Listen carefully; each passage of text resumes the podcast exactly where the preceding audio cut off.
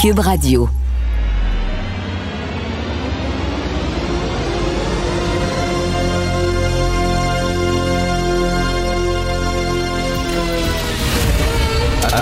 Attention, cette émission est laissée à la discrétion de l'auditeur. Les propos et les opinions tenues lors des deux prochaines heures peuvent choquer. Peuvent choquer. Oreilles sensibles s'abstenir. Richard Martineau. Martino. Un animateur pas comme les autres. Richard Martineau. Cube Radio. Bon jeudi, merci d'écouter Cube Radio. Donc, nous allons avoir un ministre responsable de la lutte contre le racisme, Monsieur Benoît Charette. OK, là, je me ferai pas des amis ce matin, mais est-ce qu'on a besoin d'un ministre délégué pour chaque petit problème social? Je sais pas que c'est un petit problème, la lutte au racisme, mais est-ce qu'on a besoin d'un ministre délégué pour chaque problème social? Est-ce qu'on va avoir un ministre responsable de la lutte à l'intimidation?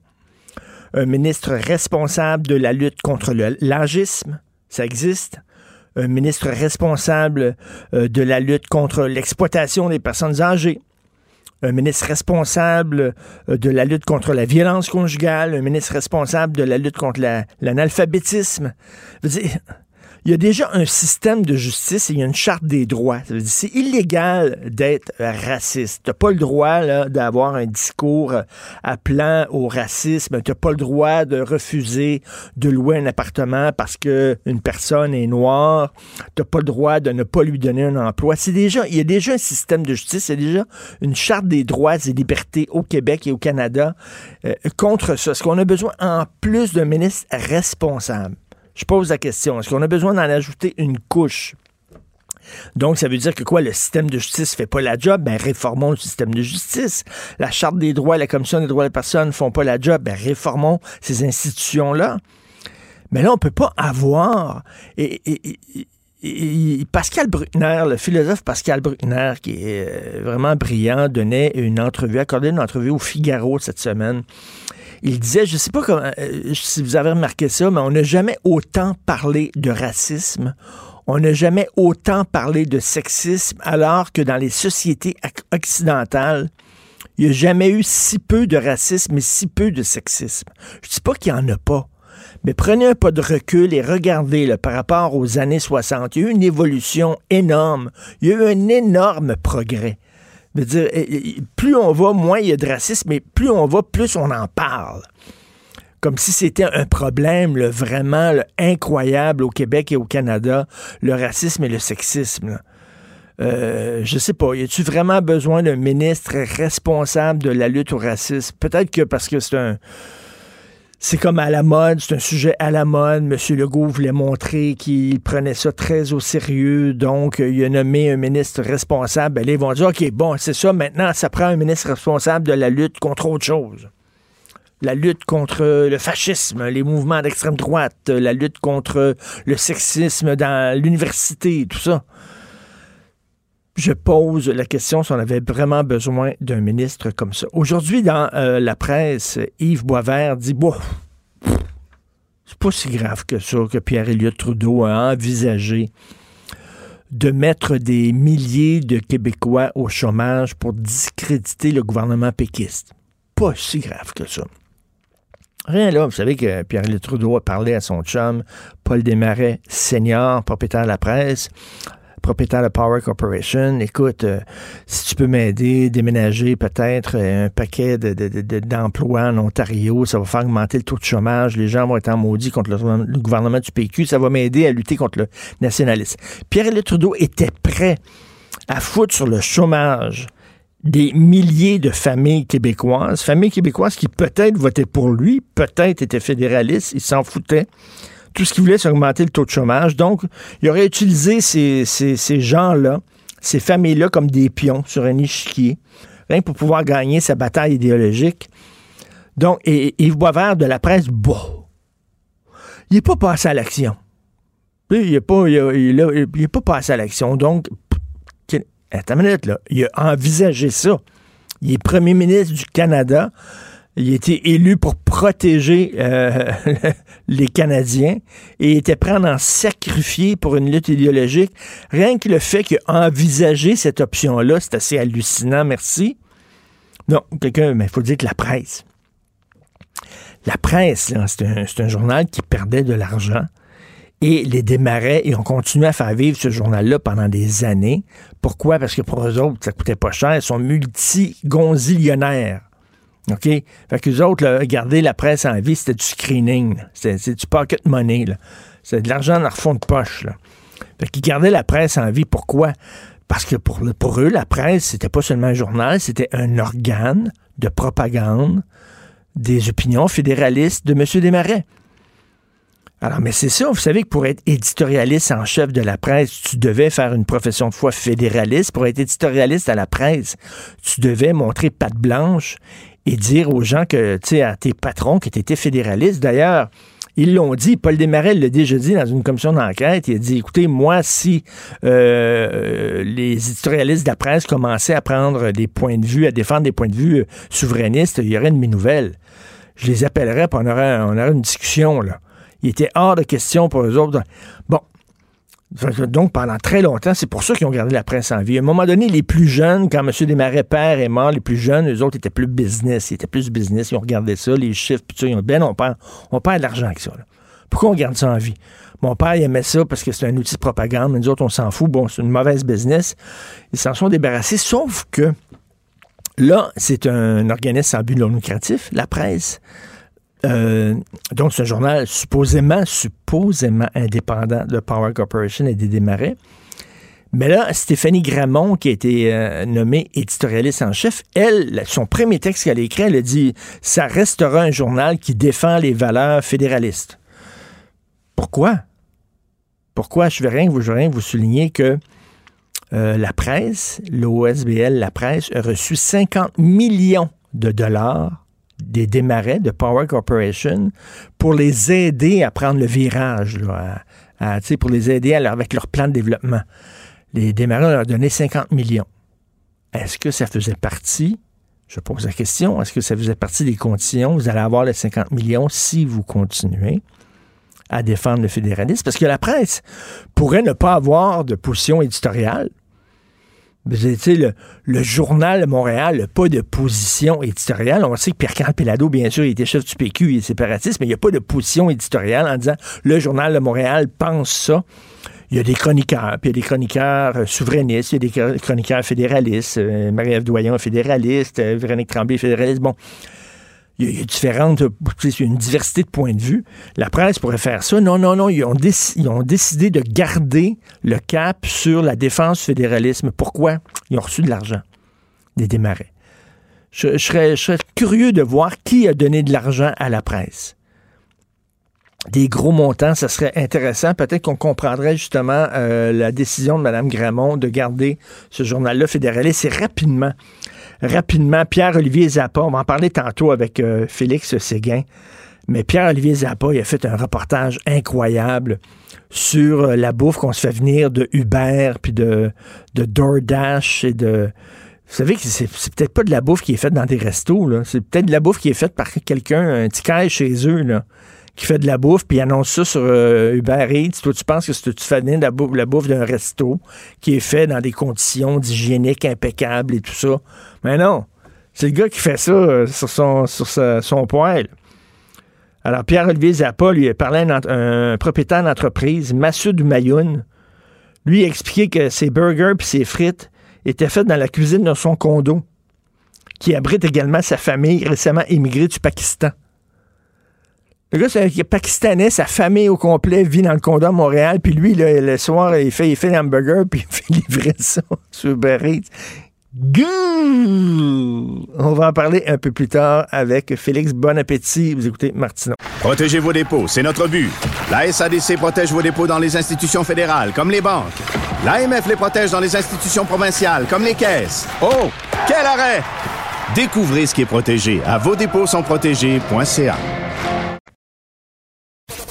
Ben oui, on le sait. Martineau, ça n'a pas de bon sens comme il est bon. Vous écoutez Martineau. Cube Radio. Le, commentaire de Félix Séguin, un journaliste d'enquête pas comme les autres. Alors, Félix, ça, ça avait fait jaser énormément. Alors, les deux filles qui avaient importé de la coke là, en Australie, il y en a une des deux qui va être bientôt libre. Oui, Isabelle Lagacé qui avait euh, camouflé 35 kilos dans sa euh, valise et hmm. après, euh, au terme d'une croisière autour du monde, là, lorsqu'elle est arrivée en Australie en 2016, pourrait bientôt rentrer au pays. voici comment ça va se passer. Alors, d'abord, elle a été, elle, condamnée à une peine assez importante de pénitencier, là, parce que elle devait sortir en 2024. D'accord? Donc ça, c'est sa peine à laquelle elle a été condamnée en 2017. Bon, maintenant, elle va bénéficier d'une libération conditionnelle, ce qui fait en sorte qu'elle sera remise aux, euh, aux, autorités australiennes qui, elles, vont décider, selon toute vraisemblance, de la déporter dans son pays d'origine, le Canada. Alors, très bientôt, on pourrait la voir passer euh, la guérite de l'aéroport Montréal-Trudeau pour aller faire quoi? Une quarantaine, évidemment. Ben oui. en son pays d'origine. On se rappelle que euh, Isabelle Lagacé fait partie de ce duo de Québécoises qui ont documenté une croisière autour du monde euh, sur les réseaux sociaux, Instagram notamment, en prenant des photos de leur vie de rêve dans les endroits les plus paradisiaques de la planète, mais en fait, elles étaient des mules payées par une organisation criminelle liée à la PEG euh, je pourrais dire maghrébine, entre autres, de Montréal, euh, pour transporter de la coke en Australie, là où ça vaut euh, parfois quatre fois le prix de la coke ici. Et qu'est-ce qui arrive avec l'autre? Ben, l'autre, elle a été condamnée après euh, Mélina Roberge, qui est sa comparse. Là. Elle va attendre donc quelques mois de plus parce qu'elle a été condamnée à une peine similaire quelques mois après. Alors voilà. Moi, moi, il me semble que si, euh, si je faisais du trafic de coke, il me semble que je mettrais 35, 35 kilos dans ma valise comme ça en dessous des serviettes, puis j'arrêterais pas de faire des selfies tout le long de mon voyage. Il me semble que c'est ça que je ferais. Mon Dieu, mais c'est pas ça qui les a, c'est pas ça qui les a euh, qui les a fait euh, se faire prendre. Hein, ah non. Non, non, non, c'est que l'opération avait été très mal planifiée euh, depuis le début. Euh, rappelle-toi d'une chose, cette, cette croisière-là, quand elle a commencé, elle a commencé en au Royaume-Uni, d'accord, la croisière autour du monde, et les deux jeunes filles se sont embarquées au point A là, de la croisière. Tu sais, moi, j'ai jamais fait de croisière là, mais il semble que tu puisses embarquer à n'importe quelle étape ou presque du processus quand mhm. il y a des chambre de libre sur le bateau. Mais il y a toujours bien un point de départ. Ce point de départ-là était au Royaume-Uni. Alors, Mélina Roberge, André Tamine, Isabelle Lagacé et d'autres complices également, dont on n'a jamais beaucoup parlé dans cette histoire-là, se sont embarqués du Royaume-Uni pour une croisière dont la première étape allait être quoi? À une destination au Canada. Alors, quand le bateau est arrivé au Canada, ils se sont fait demander vous pouvez me dire pourquoi vous êtes acheté un billet d'avion hmm. pour hmm. aller embarquer dans une, un bateau du Royaume-Uni alors que vous auriez pu juste vous rendre ici euh, dans l'Est oh. à Halifax ou euh, quoi d'autre pour embarquer à la première escale. C'est ça qui leur a mis la puce à l'oreille. Ben, à partir de ce moment-là, mon cher, euh, là, dans tous les pays du Commonwealth, entre autres, là où elle s'arrêtait pendant la croisière et dans les pays qui, a une entente de, collaboration avec les autorités canadiennes, on a émis un avis de guet. Donc, à chaque fois qu'elle passait quelque part, ben, on voyait qu'elle, euh, on, voyait leur parcours. Puis à, l'autre bout, les douaniers australiens étaient bien au courant que quand ces deux filles-là étaient pour arriver, ben pas juste les deux, mais André Tamine aussi, ben c'est important de regarder leur bagage. Ben oui, et pour ceux qui n'ont pas vraiment suivi cette histoire-là, ces filles-là -là, n'étaient pas innocentes, c'est-à-dire qu'elles savaient ce qu'elles transportaient dans leur valise. Oui, oui, non, non, c'était des mules qui étaient payées pour le faire. Ben oui faisait partie du paiement d'ailleurs et elle le faisait en toute, faisait en toute connaissance de cause. Ça me fait penser, tu sais, les, les, c'était qui les femmes à la valise rouge? Les sœurs Lévesque. Qui les sœurs Lévesque. Claude F. Archambault, euh, l'avocat euh, criminaliste de Montréal, qui n'est plus avocat, je pense, euh, parce que les sœurs Lévesque étaient revenues d'Italie, hein, avec des valises rouges dans ben lesquelles plein de drogues. Euh, et euh, et euh, voilà, cette affaire-là avait fait les manchettes pendant des années. Mais c'est drôle qu'on se souvient encore de cette affaire-là au Québec, les sœurs Lévesque, c'est très Ah. connu. Écoute, j'ai j'ai très hâte que tu me parles de ça ce soir, des jeunes accros au Viagra. Je dis souvent que les jeunes sont mous, mais je ne savais pas à quel point ils étaient mous. Bon, ben alors, beau jeu de mots, j'ai- mais je considère qu'il est fait. Tu, vas, tu, tu viens de bien servir mon sujet parce que moi, je vais être, euh, je suis dédouané maintenant d'en faire puisque tu as fait le premier jeu de mots. Alors, j'ai plus besoin d'en faire pour te parler du Viagra. Hey, Richard, ça fait 25 ans. euh, Quand même, hein? Un quart de siècle que Pfizer a commercialisé euh, cette fameuse pilule euh, miracle. C'est quand même là. Euh, et rappelle-toi, euh, le, le, le Viagra, ben, euh, se voulait à l'époque et se veut toujours d'ailleurs comme d'autres molécules là, qui fait partie des grands médicaments pour contrer la dysfonction érectile euh, se voulait disons une manière pour l'homme de s'épanouir dans sa santé sexuelle lorsqu'il avait des dysfonctions érectiles et à quelque part ça a bien servi des milliers d'hommes Oui, mais il y a- y, a- y a des madames, il y a des madames d'un certain âge qui étaient bien déçues parce qu'elle disait, elle, elle pensait d'avoir enfin la paix rendu à un certain âge. Ouais. Mais là, le bonhomme est encore capable. Alors peut-être qu'on peut pas en dire au- autant pour certaines femmes, mais ça a sûrement contribué aussi à, à l'épanouissement de certaines femmes. Quoi qu'il en soit, ce soir, on va vous parler de ce qui est contraire à l'épanouissement, parce qu'il n'est plus, plus juste une question d'épanouissement sexuel, ce fameux Viagra. Il y a, le Québec est vraiment inondé par de faux comprimés, entre autres, de Viagra et de sa molécule.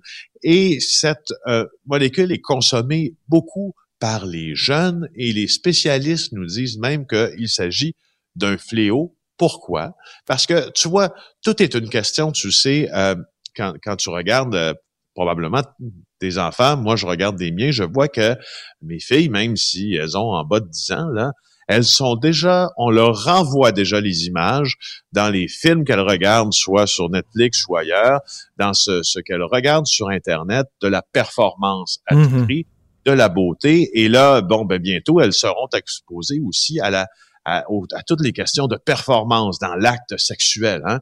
Euh, Euh, des mais je es-tu en train de me dire qu'il y a des jeunes hommes qui ont déjà l'angoisse de la performance puis qui se sentent obligés de prendre la petite pilule bleue pour impressionner leur, leur partenaire? exactement ce Ben, que les coudonc. Oui, ce que les sexologues nous disent, c'est que ces images que l'on nous renvoie, par le touchement d'ailleurs euh, des caméras des studios de, de, de, porno et etc., c'est celle-là, c'est celle de quelqu'un qui, qui a une très bonne érection, très longue, Ben. qui est très performant. Puis là, ben tu, euh, tu es en train en, en ce moment-là de jouer dans la tête des gens, tu vois? Et, et- et c'est ça. Donc c'est c'est le gros problème présentement. Et on, on va t'expliquer ça ce soir. Puis on va sur- surtout t'expliquer que ces jeunes-là, entre autres ceux qui décident de prendre euh, du Viagra, il y en a qui c'est une simple question de performance, et il y en a d'autres qui, qui le prennent en concomitance avec d'autres drogues. C'est-à-dire, exemple, ben, tu prends de la cocaïne au début de ta soirée. Ah, ça, ça, ça aide pas du tout pour la performance sexuelle, la coke. Là. Ben justement, alors quand tu seras rendu à l'acte, si, si c'est prévu ou si même si c'est fortuit, ben tu euh, prends du Viagra pour être capable, on va se dire, d'avoir une érection.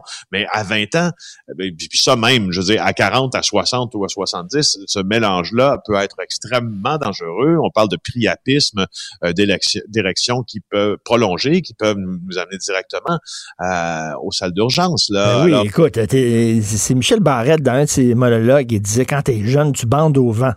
T'as pas besoin. Puis si tu prends du Viagra, ben écoute, en plus d'être jeune, tu fends en deux comme un arbre. Voyons donc, ça n'a pas de sens qu'ils prennent ça. En tout cas, j'avais regardé ça, c'est assez. Oui. euh, c'est assez. Oui. euh, tu sais, ils, ils regardent des, ils regardent la porno régulièrement, puis les autres, ils veulent être performants comme les messieurs qu'ils voient dans leurs films. Faudrait leur dire que c'est du cinéma, là. C'est, du cinéma, c'est pas vrai, c'est pas la réalité, ça. En tout cas, bref, Bon. d'une pas- tristesse incroyable. Écoute, euh, notre confrère euh, P.O. Zappa, Pierre-Olivier Zappa, a fait un reportage croustillant, tiens, sur la bouffe qu'on peut se faire venir à la maison. Oui, et quand je l'ai vu, Richard, je capotais, je sautais. Seul parce que ça arrive dans le dans l'immeuble à condo que j'habite aussi. Alors, je vais te raconter d'abord ce que sur quoi Pierre-Olivier a mis la main. Je trouve ça vraiment intéressant. Alors, lui, il a vu que sur des plateformes de livraison à domicile là, comme euh, euh, Uber Eats, DoorDash, euh, Skip the Dishes, etc., il y avait des restaurants qui étaient en fait des faux restaurants, des gens qui cuisinaient à partir de leur immeuble à condo, de leur maison, des mets pour livrer. Alors, il s'est rendu dans un quartier de Montréal ce qu'on appelle, ce qui est, appelé un reste, un faux restaurant, en tout cas, qui est appelé la cuisine de Williams. Et là, il, il, il décèle tout de suite, qui est dans un immeuble à condo, somme toute assez chic, centre-ville de Montréal. Le gars sort, le propriétaire de l'entreprise, Massoud Oumayoun, et lui, ce qu'il dit, ben, il dit, ben, je vends des burgers, je vends des frites, il dit, tu fais ça où? Ben, il dit, je fais ça dans mon condo. Bon. Alors, condo, condo qui abrite sa famille qui vient du Pakistan. Bon, exactement. Et puis aucun inspecteur qui est jamais ben euh, allé le voir. Euh, PO est devenu le premier inspecteur d'ailleurs en salubrité à passer, même s'il n'était pas rentré à la cuisine. Euh, et on se, on se rend compte, avant que je te parle de cette expérience plus personnelle, que les lois dans tout ça sont peu rassurantes parce que euh, le MAPAC dit que n'importe qui peut vendre des repas pourvu que la quantité de produits préparés à partir d'une cuisine domestique ne dépasse pas 100 kilos par mois. Bon, maintenant, moi, je veux dire qu'il y a deux semaines chez nous, je rentre, je rentre chez nous, dans le hall d'entrée, là, je vois quelqu'un qui sort avec une boîte de pizza. Et là, je, puis là, je, là ça me prend un peu un 30 secondes à, à, assimiler ça en disant, mais pourquoi les gens, ils sortent ici avec des boîtes de pizza? Pourquoi ils n'entrent pas? Normalement, quand tu te fais livrer une pizza, tu te fais pas la, tu te la fais pas livrer en partant de ton appartement vers l'extérieur. C'est l'extérieur vers chez toi. ben oui. Alors là, moi, étant sur le syndicat de copropriété euh, de mon immeuble, on commence à regarder les caméras de surveillance. Et là, on se rend compte qu'il y a 80 livraisons de ce genre-là qui sont sorties d'un appartement ici de l'immeuble où j'habite. Et là, on commence à faire notre propre enquête. Le président du syndicat de copropriété, c'est une ancienne police au crime économique. Alors, comprends-tu, moi, je suis un journaliste d'enquête. Alors, on, on passe la journée là-dessus, puis on dit, ça y est, on va aller au fond de cette histoire-là.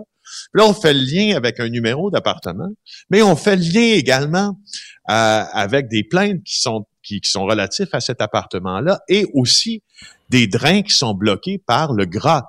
Ah, euh, ben et, euh, des, des, des problèmes d'infiltration d'eau puis d'humidité pour lesquels le syndicat de copropriété a dû appeler un plombier.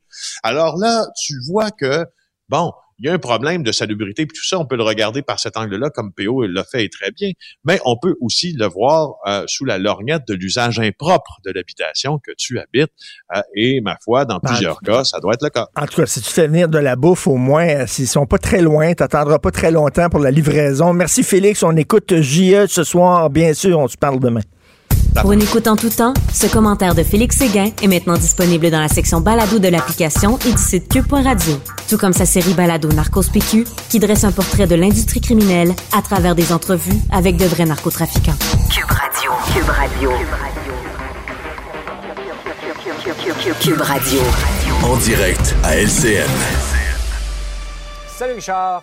Salut Jean-François. Alors, cette pandémie-là euh, nous aura permis de voir euh, le pire comme le meilleur de l'être humain. Hein? Ben oui, tout à fait, comme dans toute tragédie. Mais écoute, il faut le dire quand même, euh, c'est vraiment une catastrophe sans précédent. Vraiment, la planète est sur pause depuis un an et on voit le pire comme le meilleur de l'être humain. Le meilleur, c'est bien sûr, entre autres, ceux qui ont répondu à l'appel de François Legault, qui sont allés travailler dans les CHSLD, dans les résidences pour personnes âgées, qui ont mis l'épaule à la roue, euh, qui ont vraiment participé euh, justement à la guerre contre le virus. Euh, souviens-toi, les gens qui allaient jouer de la musique devant les résidences pour personnes âgées pour leur donner un petit peu de, de, de, de joie et de beauté dans euh, les gens qui respectaient les consignes, même si c'était très difficile, même si on ne voit pas nos parents, même si on ne voit pas nos enfants, c'est difficile. Donc, ça, je trouve que c'est le, le meilleur. Mais écoute, d'un autre côté, on a vu aussi quand même le pire de l'être humain. Les cas vidéo, les touristes tata, les anti-masques, les anti-vaccins, euh, les gens qui vont danser dans des centres commerciaux, les gens qui font des parties, les communautés religieuses qui mettent la loi de Dieu avant la loi des hommes. Mais pour moi, Jean-François, ce qui m'a choqué le plus, et ce qui, sur moi, c'est en dessous de tout, les gens qui font du trafic de masques déficients et de faux vaccins.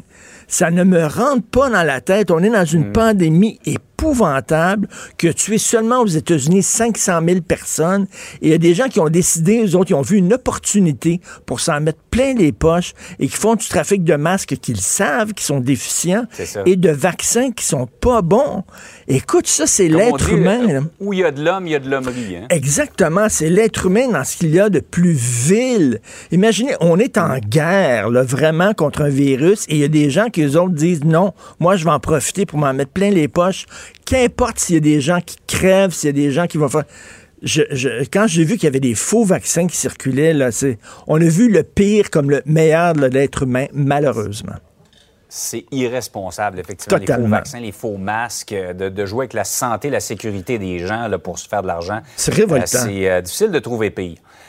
Euh, par ailleurs, la quarantaine obligatoire à l'hôtel, là, on s'en aperçoit de plus en plus. là, Il y a des trous. J'en parlais avec Mario Dumont tout à l'heure. là, dans, dans- pour certains euh, aspects, c'est tout croche. C'est tout croche. Écoute, première page du National Post aujourd'hui à l'aéroport de Pearson de Toronto.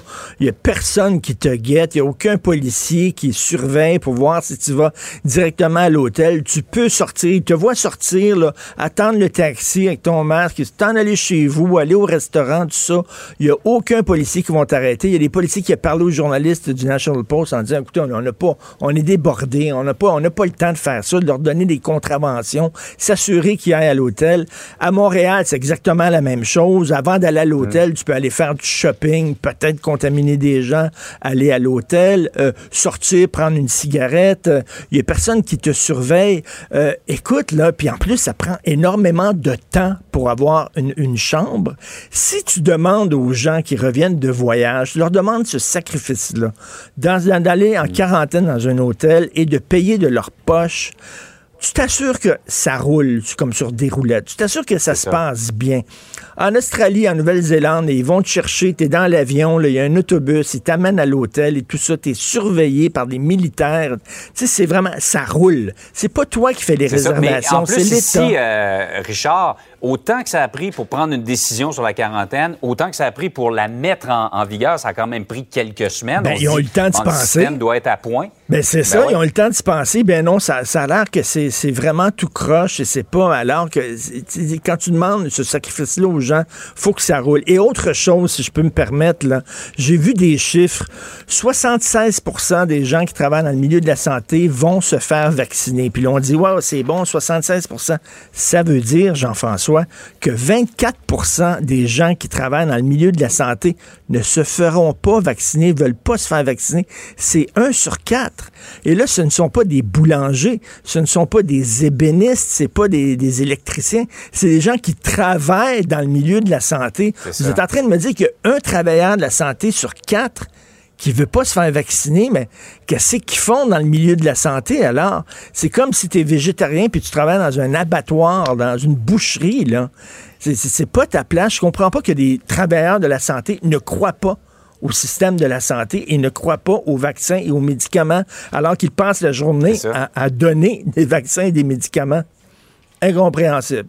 Vraiment. Et pourtant, on dit que la, la- la volonté euh, des Québécois de se faire vacciner a augmenté dans les dernières semaines. Je pense qu'on parle de 73% des Québécois qui ont l'intention euh, d'avoir le vaccin. On- difficile à comprendre que des gens qui, sont Travaillent dans le milieu de santé. dans le système de santé. Exactement. Incompréhensible. Ouais. Bonne Absolument. journée. Richard, passe une belle journée. Bonne journée tout le monde.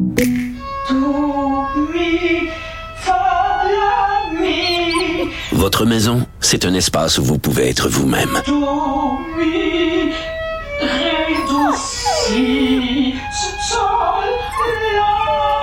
Elle mérite d'être bien protégée et vous méritez d'être bien accompagné. Trouvez la protection la mieux adaptée à votre maison avec Desjardins Assurance et obtenez une soumission en quelques clics sur desjardins.com.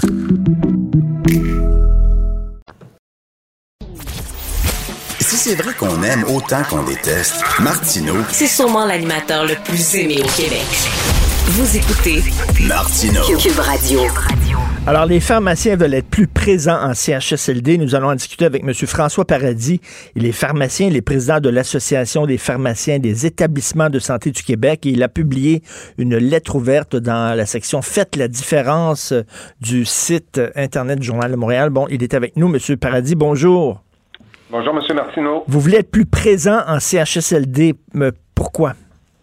Ben, écoutez, pour, pour bien illustrer la, la situation, je vous donnerai euh, deux chiffres euh, d'emblée.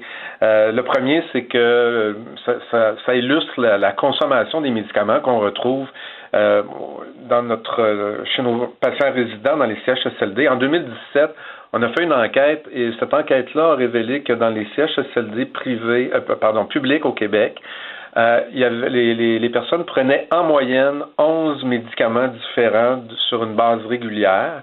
Et ça, ça exclut là, les médicaments qu'on peut prendre, par exemple, si on a des douleurs ou si on, on a des, des, des nausées. Okay. Donc, les médicaments pris régulièrement, en moyenne, c'est 11. Donc, ça, c'est énorme.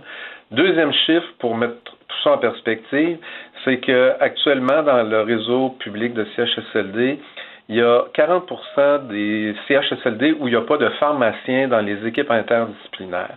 Puis ça, ben, la conséquence de ça, c'est quand on a des pharmaciens sur place, ben, on est en mesure d'analyser de, de, de, le, le, profil pharmacologique des, des, personnes, puis on est en mesure souvent d'identifier des problématiques ou encore de réduire le nombre de médicaments. Mais c'est qui, qui fait ça, s'il n'y a pas de. Pardon? Mais s'il n'y a pas de pharmacien, qui fait ça? Ben, actuellement, c'est quand on parle vraiment de, de, de, d'équipe interdisciplinaire, il n'y a pas de pharmacien, mais il n'y a, pas personne qui a des connaissances vraiment euh, approfondies pour être en mesure de faire ce travail-là. Fait que ça donne lieu, par exemple, à des, des nous on appelle ça des cascades de médicaments. Je vous donner un exemple. Euh, il va arriver euh, parfois qu'une personne âgée va développer un effet indésirable à un, de ses médicaments. Et ça peut être interprété par le médecin comme étant un, un autre problème médical qui se rajoute pour lequel on rajoute un autre médicament.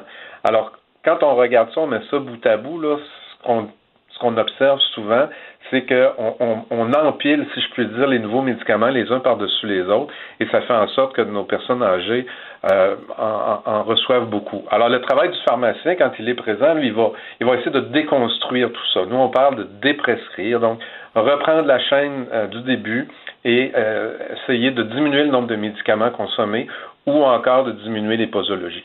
Mais comment ça se fait qu'il n'y a pas de pharmaciens dans les, dans les CHSLD? Est-ce que c'est quoi? C'est les médecins qui ne veulent pas vous avoir? C'est une chicane entre, entre ordres professionnels? Non, il n'y a aucune chicane, je vous rassure. Euh, en fait, c'est le, le, le, problème est plus au niveau du nombre de postes euh, de pharmaciens euh, qui, qui sont assigné au CHSLD qui n'est pas suffisant. Euh, quand on a fait les fusions d'établissements il y a quelques années, on a intégré l'ensemble des CHSLD dans le réseau public, mais il n'y a pas suffisamment d'investissement qui a été fait pour ouvrir des nouveaux postes de pharmaciens pour s'assurer qu'il y en ait dans 100% des centres d'hébergement. Donc, c'est simplement un problème de, disponibilité de postes et d'ouverture de postes. Et c'est pour ça que nous, ça nous préoccupe beaucoup. On dit il faut ouvrir des postes de pharmaciens dans les CHSLD parce qu'il y a vraiment une problématique de consommation de médicaments. Là, pour les gens, là, pour que ça soit clair, pour que les gens nous écoutent, vous ne voulez pas qu'on ouvre des succursales de pharmacie dans les CHSLD, c'est pas ça? Non, pas du tout. C'est complètement différent. Tout, tout le réseau euh, public de santé, que, que ce soit les hôpitaux, les CHSLD, il y a déjà des pharmaciens là, euh, représentés par notre association qui sont là. C'est, c'est pas des pas des pharmacies privées, c'est vraiment des pharmaciens qui sont là pour assurer la distribution des médicaments à nos patients, puis veiller à la bonne utilisation des médicaments. Donc, tout ce qu'on souhaite, c'est que il y a des postes supplémentaires d'ajouter pour faire le travail en CHSLD pour arriver encore une fois à desservir l'ensemble de cette clientèle-là. Est-ce que les pharmaciens sont plus présents dans les CHSLD publics que dans les CHSLD privés? Encore moins, je vous dirais, parce que au niveau des CHSLD publics, à ce moment-là, la desserte de médicaments, la distribution des médicaments est confiée à des pharmaciens de, euh, privés, donc des, des, des, pharmaciens propriétaires. Et euh, souvent, il n'y a pas de pharmacien qui va sur place pour faire le travail dont je viens de parler. Donc, euh, c'est d'ailleurs pour ça que... Donc, c'est pire dans les CHSLD publics, c'est ça? Oui, dans les CHSLD publics. Ça, c'est un autre élément. Nous, ce qu'on souhaite dans la refonte et dans tout ce qui va être repensé, c'est que les CHSLD privés soient intégrés au réseau public. Parce que quand on a des, des CHSLD dans le réseau public, ben les, que ce soit les médecins, les pharmaciens, tous les gens qui travaillent au sein du réseau ont accès à de l'expertise euh, de, de, de, médecins ou de pharmaciens dans des euh, domaines spécifiques. Je vous donne un exemple. Si j'ai un pharmacien euh, qui est en, qui travaille en CHSLD, qui, qui est auprès d'une personne âgée qui a des problèmes de maladie rénale importants, ben, il peut référer un de ses collègues pharmaciens qui a une expertise en maladie rénale. Et là, on a une complémentarité dans, les expertises et c'est les, les, résidents des CHSLD à ce moment-là qui en bénéficient. Et je vais profiter euh, du fait que vous êtes présent euh, à l'émission pour vous euh, poser la question est-ce qu'on devrait utiliser les pharmaciens pour vacciner les gens contre la COVID? Bon, ben, écoutez, c'est une, une, excellente question. ce qui est intéressant, c'est que depuis quelques mois maintenant, euh, les pharmaciens au Québec sont autorisés à, faire de la vaccination. Le rôle est à deux niveaux actuellement pour l'ensemble des pharmaciens au Québec. Il y a notre rôle à nous, dans les établissements de santé, de superviser toute la logistique là, de, de, de, de, distribution du vaccin. Nous, on veut s'assurer que le vaccin va être manipulé de façon sécuritaire, qu'on va euh, maintenir ce qu'on appelle la chaîne de froid, donc hmm. s'assurer que les moyens de conservation, les méthodes de conservation sont appropriées. On peut être appelé aussi à, euh, au niveau de nos équipes à faire de la dilution de, de, de doses. Donc ça, c'est notre volet à nous en établissement de santé. Pour ce qui est de la vaccination proprement dite, Là, éventuellement, c'est les pharmaciens, nos collègues des pharmacies privées qui vont entrer en jeu et ils vont être interpellés, ils vont participer à la vaccination. Est-ce que ce sera dans les pharmacies directement? Pour l'instant, ce n'est pas le plan parce que faut voir que plus on va plus on multiplie le, nombre de, sites de vaccination, plus la, logistique est compliquée. Mmh. Et plus on risque de perdre des doses qu'on veut absolument pas qui arrivent. Je comprends. C'est plus facile de centraliser, mais je, lisais que le système, on demande davantage de vaccinateurs, de gens pour vacciner, mais je me disais, les, les pharmaciens sont là parce que vous vaccinez déjà contre l'influenza. Je pense que vous avez vacciné aussi contre le tétanos. Je crois aussi. Les, pharmaciens peuvent maintenant vacciner, quel que soit le type de, de, vaccin, mais ils vont être présents, les pharmaciens euh, du milieu communautaire vont être présents. Ils, ont déjà annoncé qu'ils voulaient participer au processus et ils vont s'intégrer dans l'ensemble des, des, professionnels qui peuvent vacciner dans le cadre de la vaccination de masse. Parce que les, les, les microbiologistes le disent, ça se peut qu'on qu'on doit vivre avec ce virus-là qui, qui va être présent dans notre vie comme le virus de l'influenza, ce qui veut dire qu'il faudrait se faire régulièrement vacciner. Et là, j'imagine qu'on va faire là, on va faire appel aux, aux pharmaciens exactement comme le, le, le, le vaccin de l'influenza, comme une fois par année ou une fois tous les deux ans? Oui, ben, actuellement, on est dans une vaccination de masse. Donc, hmm. l'enjeu, là, c'est de vacciner le plus rapidement possible, le plus de gens possible. Donc, pour se sortir de cette crise-là plus tôt. Une fois que cette première vague de, vaccination de masse-là sera passée, là, évidemment, tout le monde va regarder quelles sont les meilleures façons pour s'assurer que, que ce soit dans les prochains mois ou dans les prochaines années, qu'on ait une, organisation logistique qui permette de vacciner les gens au moment opportun. Et là, on verra dans, de quelle façon ça, inclura les pharmaciens, mais c'est clair que les pharmaciens vont être impliqués d'une façon ou d'une autre. Merci beaucoup, M. François Paradis, pour ces éclaircissements. Donc, vous êtes pharmacien, merci, président de l'Association des pharmaciens des établissements de santé du Québec. Martino, souvent imité, mais jamais égalé. Vous écoutez Martino, Cube Radio. Gilles Le où, quand, comment, qui, pourquoi ne s'applique pas sa ricanade? Parle, parle, parle, genre, genre, genre. Gilles C'est ça qu'il manque tellement en matière de journalisme et d'information. Voici le commentaire de Gilles Proulx.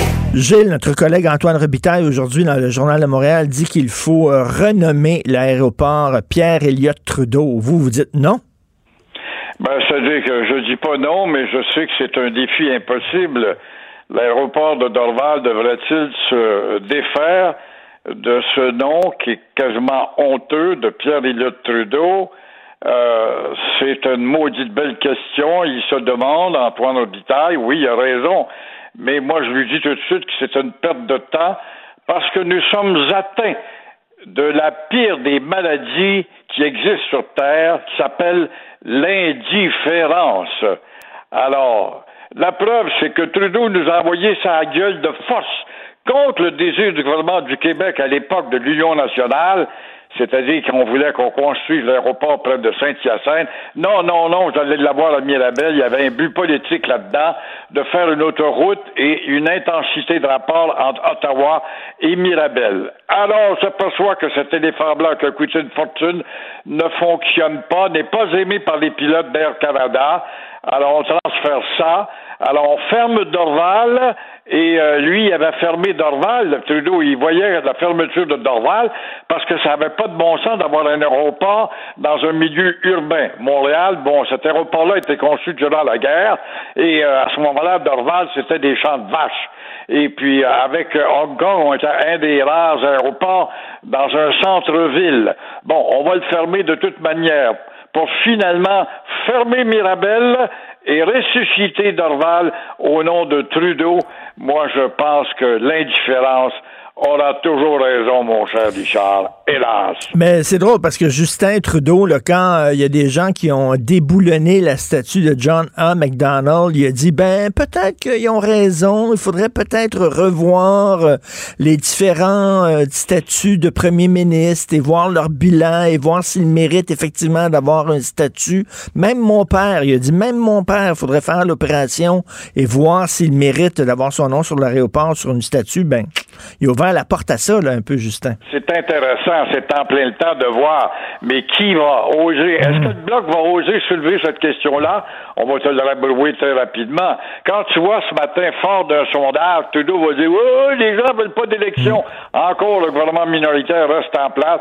On veut que vous discutiez de la pilule, puis du, vaccin, puis des, des maudites niaiseries qui ne finissent pas dans le bout du tunnel n'apparaît pas. Fait que, l'indifférence est le pire ennemi de, ceux qui veulent apparemment évoluer, en tout cas. Gilles, dans la presse ce matin, euh, Yves Boisvert dit c'est pas si grave que ça que Pierre-Éliott Trudeau a envisagé l'idée de mettre des milliers de familles en chômage pour gagner sa guerre contre le PQ. Lui, ça le dérange pas plus que ça. Il voit pas pourquoi les gens en font toute une histoire il y a son statut, M. Boisvert, c'est très bien de grand, grand prêtre de la justice, parce qu'il écrit beaucoup sur la justice, et puis son statut spécial qui fait de lui un nombriliste, ça va bien avec son, son beau salaire, sa pension garantie par, euh, Paul Desmarais, notamment, qui a aidé son journal.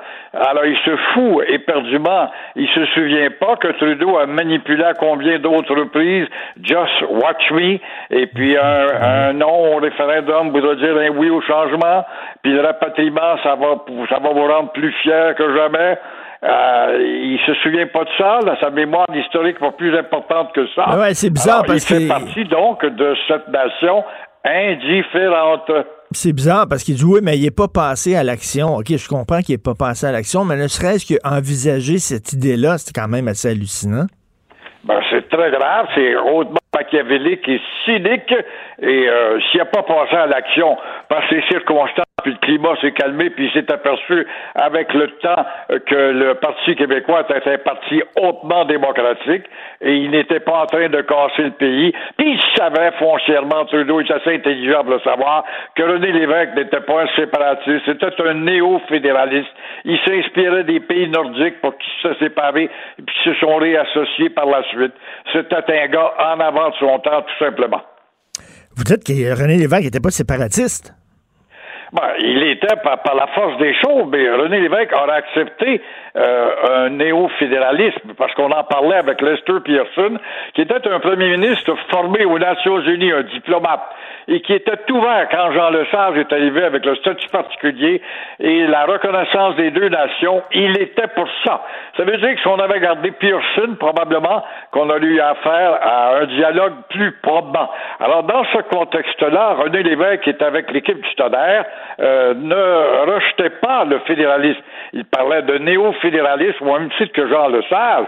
Bon, après ça est arrivé Johnson, la bataille des deux nations, et puis là, ben, évidemment, l'arrogance de Trudeau qui vient dire il n'y a pas deux nations, puis il n'y a pas de statut particulier, il n'y a pas deux nations, mais je vais me présenter à la fête de votre nation à la Saint-Jean-Baptiste.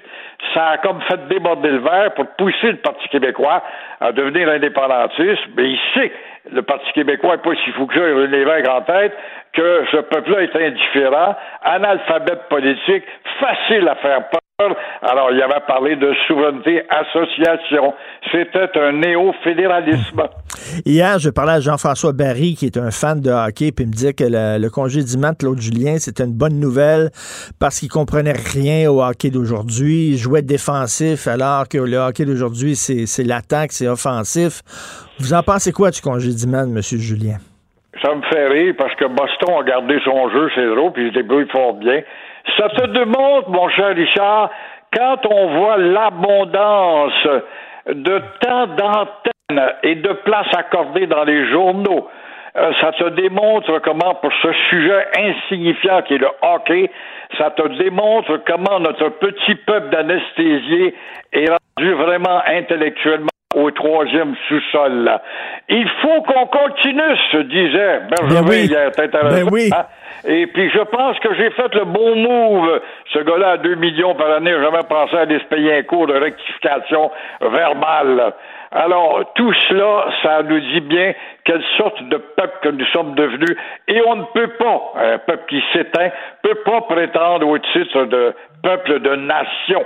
Alors, mes sympathies vont quand même à ce grand gentleman qui a été Claude Julien. Et le hockey, euh, cet expert en hockey qui parlait hier, il sait-il, moi j'avais dit ça à Mario Tremblay, il m'avait dit, mille fois raison. Le hockey, c'est 50% de hasard. T'as un gars de six pieds deux avec euh, des grands bras puis des bons patins, puis l'autre gars de l'autre bord de six pieds deux puis le même poids que toi. Mais la rondelle passe pas sur ta palette ce soir-là, ça, ça donne que tu perds. Mais tu joues aussi bien Claude, mais la rondelle a passé sa palette de l'autre équipe par, par rapport à la tienne. C'est ça. Et quand j'avais dit ça à Mario, il dit T'as mille fois raison.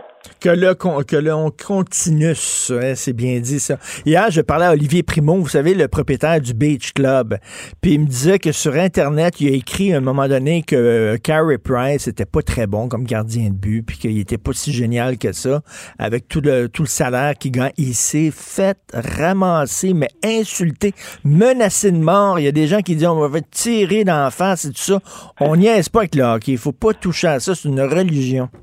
Fait que quand tu es rendu collectivement que ta nation est dans ces préoccupations-là, et seulement que cela, ça te démontre qu'on n'est plus une nation, là et on exploite ça dans la Ligue nationale de hockey.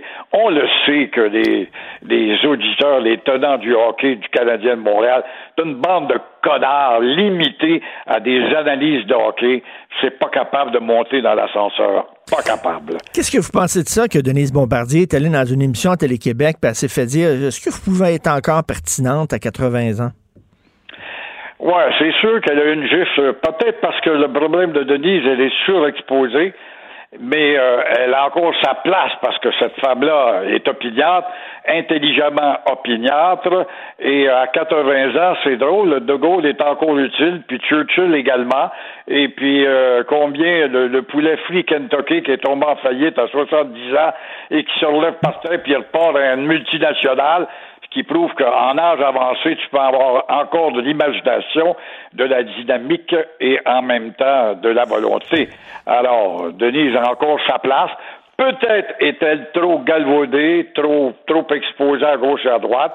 Peut-être que c'est ça qui fait que ça crée des irritants, mais la fille qui l'a interviewée est à la recherche d'un titre quelconque dans notre petite industrie de la communication. Ça prendrait, un, ça prendrait un ministre responsable de la lutte contre, contre tiens, l'agisme. Hein? oui, ça prendrait un ministre responsable de la régie des ondes aussi pour discipliner un peu la radio et la télé. Merci Gilles, on se reparle demain. Bonne journée. Au revoir. Pour une écoute en tout temps, ce commentaire de Gilles Proux est maintenant disponible dans la section balado de l'application ou du site cube.radio. Cube Radio. Tout comme la série podcast de Gilles Proux, la radio, premier influenceur. Découvrez dans ce balado comment la radio a influencé le monde moderne tel qu'on le connaît d'hier à aujourd'hui. Bonjour, je peux prendre votre commande? Oui, je vous prendrai le sandwich, le délice du Sud. Par contre, j'enlèverai le poulet, l'ananas, les oignons puis le fromage feta. Votre auto, c'est un espace où vous pouvez être vous-même. Euh, donc vous voulez juste le, le pain et la sauce? Oui, monsieur. Elle mérite d'être bien protégée. Et vous méritez d'être bien accompagné. Trouvez la protection la mieux adaptée à votre auto avec Desjardins Assurance et obtenez une soumission en quelques clics sur desjardins.com. Martineau, il n'y a pas le temps pour la controverse. Il a jamais coulé l'eau sous les ponts. C'est lui qui la verse. Vous écoutez Martineau. Cube, Cube Radio. Alors, avec Claude Villeneuve, chroniqueur, Journal de Montréal, Journal de Québec, on revient sur cette controverse qui oppose Marie-Louise Arsenault, animatrice de l'émission Dans les médias à Télé-Québec, et Denise Bombardier. Salut Claude. Salut Richard, ça? Très bien. Écoute, bon, Marie-Louise Arsenault euh, qui a demandé à Denise Bombardier si elle pouvait encore être pertinente à son âge avancé, elle a 80 ans. Et euh, là, il y a des gens qui disent que c'est de l'âgisme. Marie-Louise Arsenault dit, bien écoutez, là, je, je, je, ma, ma, job, c'est de poser des questions. Et bon, moi, j'étais co-animateur des francs-tireurs. Des fois, on posait des questions un petit peu baveuses. Puis, bon, euh, et après ça, la personne répond et tout ça. Mais toi, tu dis que ça allait au-delà de ça. Là. Il y avait vraiment comme un, un ton, quoi, un ton de...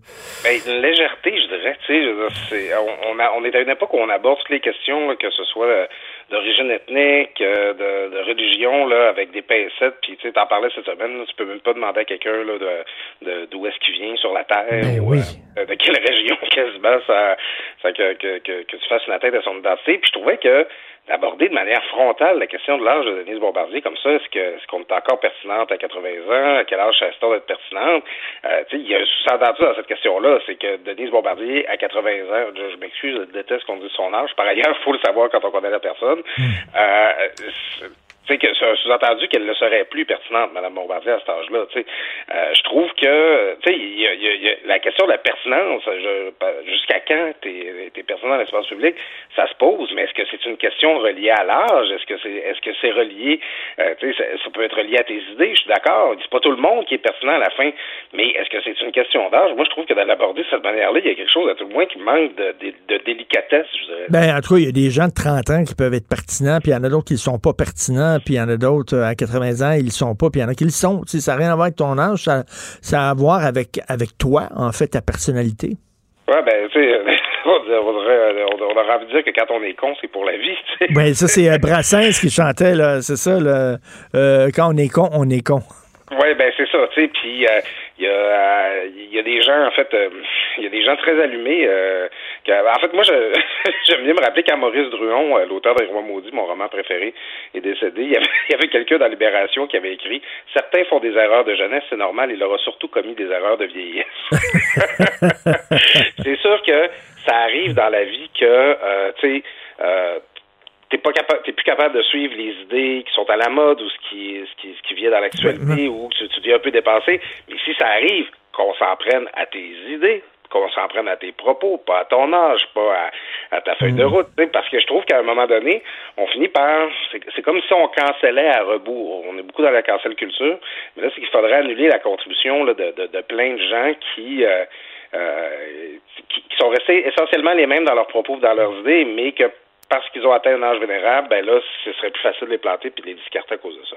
Écoute, euh, entre une personne, mettons, d'un certain âge qui dit euh, oui, les jeunes appuient une idée, qui est, par exemple, le, mouvement woke, euh, moi, je trouve que c'est une mauvaise idée. je trouve qu'ils sont dans le champ. C'est pas parce qu'ils sont jeunes qu'ils ont raison.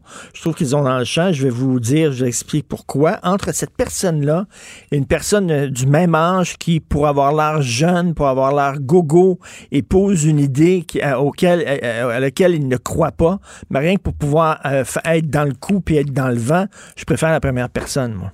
Ben, c'est ça. Écoute, tu sais, pour, pour prendre le cas inverse, je me rappelle durant le printemps arabe en 2012, il y avait Alain Dubuc dans la presse qui avait fait un, un test où il disait, bon, le, le, le cerveau est pas fini de développer là, avant l'âge de 25 ans, fait que peut-être que tous ces jeunes-là qui militent, c'est parce que leur cerveau est pas encore assez développé. ah, barnouche, là. C'est comme de là, vers le bas. Je, je, tu sais, je pense que les idées évoluent quand on vieillit, pas parce que ton cerveau évolue, parce que ton expérience de vie évolue, ta perspective.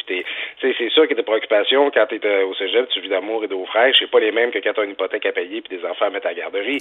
Ça, c'est normal que tes idées évoluent oui. par rapport à ça.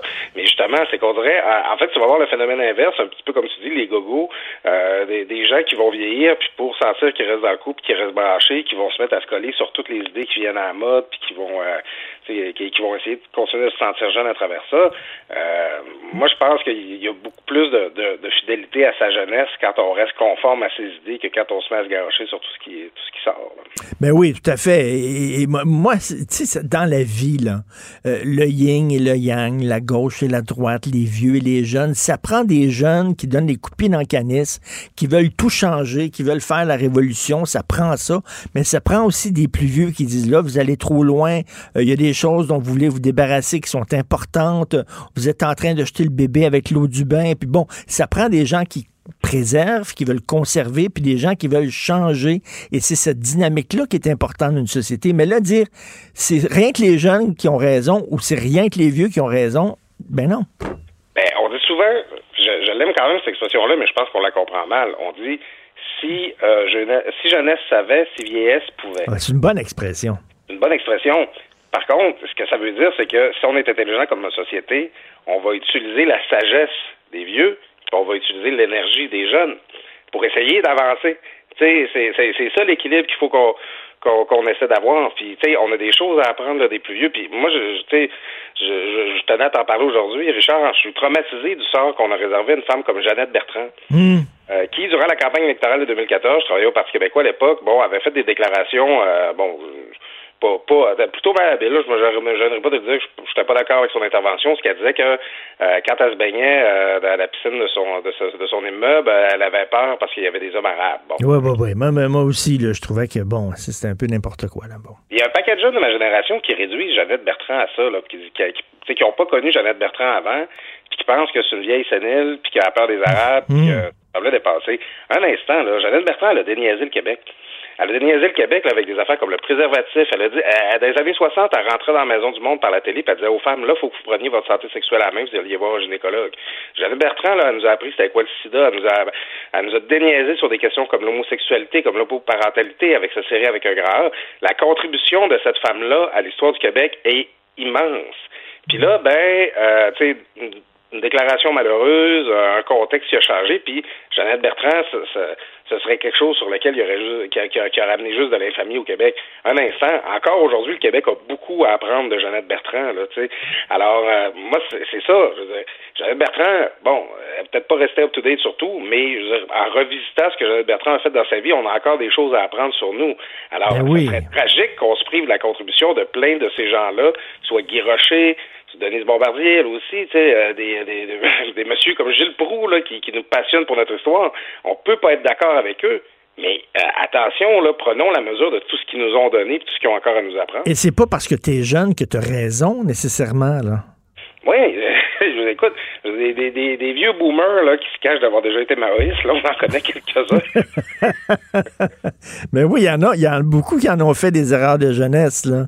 Oui, c'est, tu sais, puis moi, ça m'arrive des fois, je, tu sais, je pense que les gens qui se disent woke aujourd'hui, un jour, ils, ils, ils, vont se cacher d'avoir été woke, ils vont avoir honte de ça, ils vont dire non, non, j'ai jamais été pour ça, moi, canceller du monde à l'université, puis franchement, puis parce que, tu sais, c'est dans la jeunesse, il y a un emportement, il y a un sentiment d'absolu, on veut avoir raison, on veut, tu sais, on, on Hmm. veut des triomphes, puis avec le, en vieillissant, on côtoie des gens qui ont différents horizons, puis on se dit, oh, t'as peu, là, euh, ça prend une pluralité, ça prend un débat, ça prend un échange, puis tu finis, tu sais, même si tu restes euh, fidèle à tes idées, si tu continues de penser la même chose, tu les défendras plus nécessairement avec la même radicalité.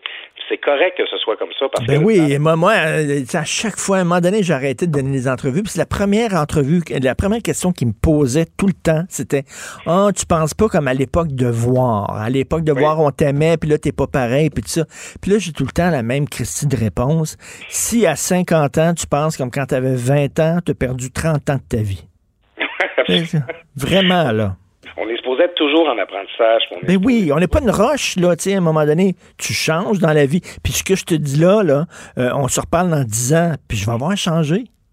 Oui, absolument. Puis, euh, tu sais, tes priorités vont avoir évolué, puis, tu sais, euh, ton grand gars euh, va, va, avoir grandi, puis il va t'amener des nouveaux points de vue. Ah, puis il va me taper ses nerfs. oh my God, quand mon fils, j'espère que le mouvement woke, quand il va avoir, là, je sais pas, 18, 19 ans, j'espère que ça va être passé. Parce que s'il défend ses idées-là à la maison, oh boy. Moi, je, je disais ça à ma blonde cette semaine à propos de notre bébé à naître. J'ai hâte de savoir ce qu'elle va faire qui va me gosser. Parce que c'est immanquable, mais c'est comme ça qu'on évolue dans cette forme de confrontation-là, dans cette forme de... Tu sais, c'est quand on est dérangé qu'on évolue, puis peut-être, euh, des, parfois, on va, on va évoluer en se campant davantage dans nos idées, en disant non, ça c'est important pour moi, puis je ne ferai pas de, compromis là-dessus. Parfois, on va dire, ouais, ok, peut-être dans le fond qu'il faut que, que, je chemine un peu, puis que, que je m'ouvre plus à ces idées-là. Par la confrontation, on, on, chemine dans nos propres idées. Écoute, moi, à tous ces gens-là, je leur ferai écouter une chanson que tu connais fort bien, Father and Son de Cat Stevens, qui est la plus belle chanson sur les conflits de génération, où tu as un fils, euh, Cat Stevens euh, fait les deux personnages, le fils qui veut tout changer, qui est en colère, puis tout ça. Et le père qui dit calme-toi, calme-toi, t'as pas besoin d'une révolution, euh, tu sais. Puis et, cette dynamique-là, ben c'est ça la vie. Oui. Et euh, il y a, tu sais, dans la vie, il n'y a jamais un camp qui gagne définitivement sur un autre. Puis euh, euh, moi, ce que je trouve, c'est quand je regarde des personnes plus jeunes, c'est que qui, qui, s'impliquent en politique, je l'ai fait beaucoup moi-même, c'est qu'ils pensent qu'ils doivent viser la victoire totale et définitive de leur camp, des gens qui pensent comme eux. Alors que quand tu, tu, te rends compte que la politique, c'est beaucoup plus la gestion de la cohabitation entre ces différentes idées-là. Puis dans une société où il y a des woke, puis il y a des progressistes, puis il y a des gens qui militent pour euh, la la, défense de toutes les minorités, puis que ça, ça devienne la nouvelle norme, ben, tu sais, c'est correct qu'il y ait des gens comme Denise Bombardier, puis comme Denis, Mathieu Bocoté, qui est pas à bout d'âge, on peut-tu dire, il y a mon âge, Mathieu, qui vont dire, un instant, on a des acquis comme société, on a des ben choses avec tiens, il faut préserver ça, c'est précieux, ça nous a été légué. Alors, faut, faut gérer ce conflit-là, faut gérer cette, euh, cette opposition-là, mais ce qui fait notre richesse, c'est que c'est toutes ces tendances-là existent et qu'elles cohabitent, pas que de viser qu'il y en ait une qui domine l'autre définitivement. Maudit qu'on est sage un matin, hein, toi et moi. ah oui. Euh, je, je, je, dis souvent, Richard, les gens pensent pas ça, mais euh, t'es une des voix de la raison aujourd'hui. c'est vrai qu'on a des gens beaucoup plus militants que nous, on a des gens euh, peut-être moins pragmatiques, mais tu sais, à la fin, on, on, est tous des citoyens qui essayent de trouver le mieux. Non, mais ça, ça, prend des jeunes aussi qui arrivent en disant, vous êtes une vieille, une gang de vieux croutons, puis on veut faire les choses différemment. Quand les punks sont arrivés, puis il était tanné d'entendre du rock progressif niaiseux avec des gens qui portaient des capes, puis qui jouaient de la, euh, des synthétiseurs, puis sont arrivés, le 4 avec la guitare électrique à fond, les punks. C'est un, coup de pied dans le canis, ça prend ça. Oui, puis euh, tu sais, euh, moi, je, ça, me fait rire parce que euh, Madame Bombardier, est, parce que c'est d'elle qu'on parlait au début, elle est très bonne pour raconter les années 60, puis comment est-ce qu'elle trouvait ça trippant de voir arriver un Robert Charlebois en jeans, par culotte de cuir, puis qui qui était pas comme habillé en, petit, en petit habit, là, comme les belles cantos. tu sais, Denise Bombardier, elle, a été ça, elle a représenté ça, puis aujourd'hui, ben, elle, elle, représente une autre partie du Québec qui voit arriver ces nouveaux courants-là, puis qui dit, bon, attention, voici ce qu'on a appris de nos propres expériences. Alors, euh, tu sais, il y a un temps où euh, c'est les, vieux bourgeois qui se rappellent de leur jeunesse punk, puis c'est ça qui est merveilleux dans la vie, c'est qu'on vit plusieurs vies, puis on a différentes sensibilités. C'est ça qui finit par, euh, par bâtir un individu, c'est qu'à un moment donné, tu étais complètement dans la marche, puis à un moment donné, ben, tu le bourgeois, c'est toi, puis c'est, c'est c'est le chemin de la vie finalement. moi, je trouve, ça super riche d'avoir l'occasion d'expérimenter toutes ces postures-là dans une vie. Exactement. Je te laisse sur justement Father and Son de Cat Steven. Passe une excellente journée, Claude Villeneuve. Toi également, Richard. Salut. It's not time to make a change. Just relax, take it easy. You're still young, that's your fault.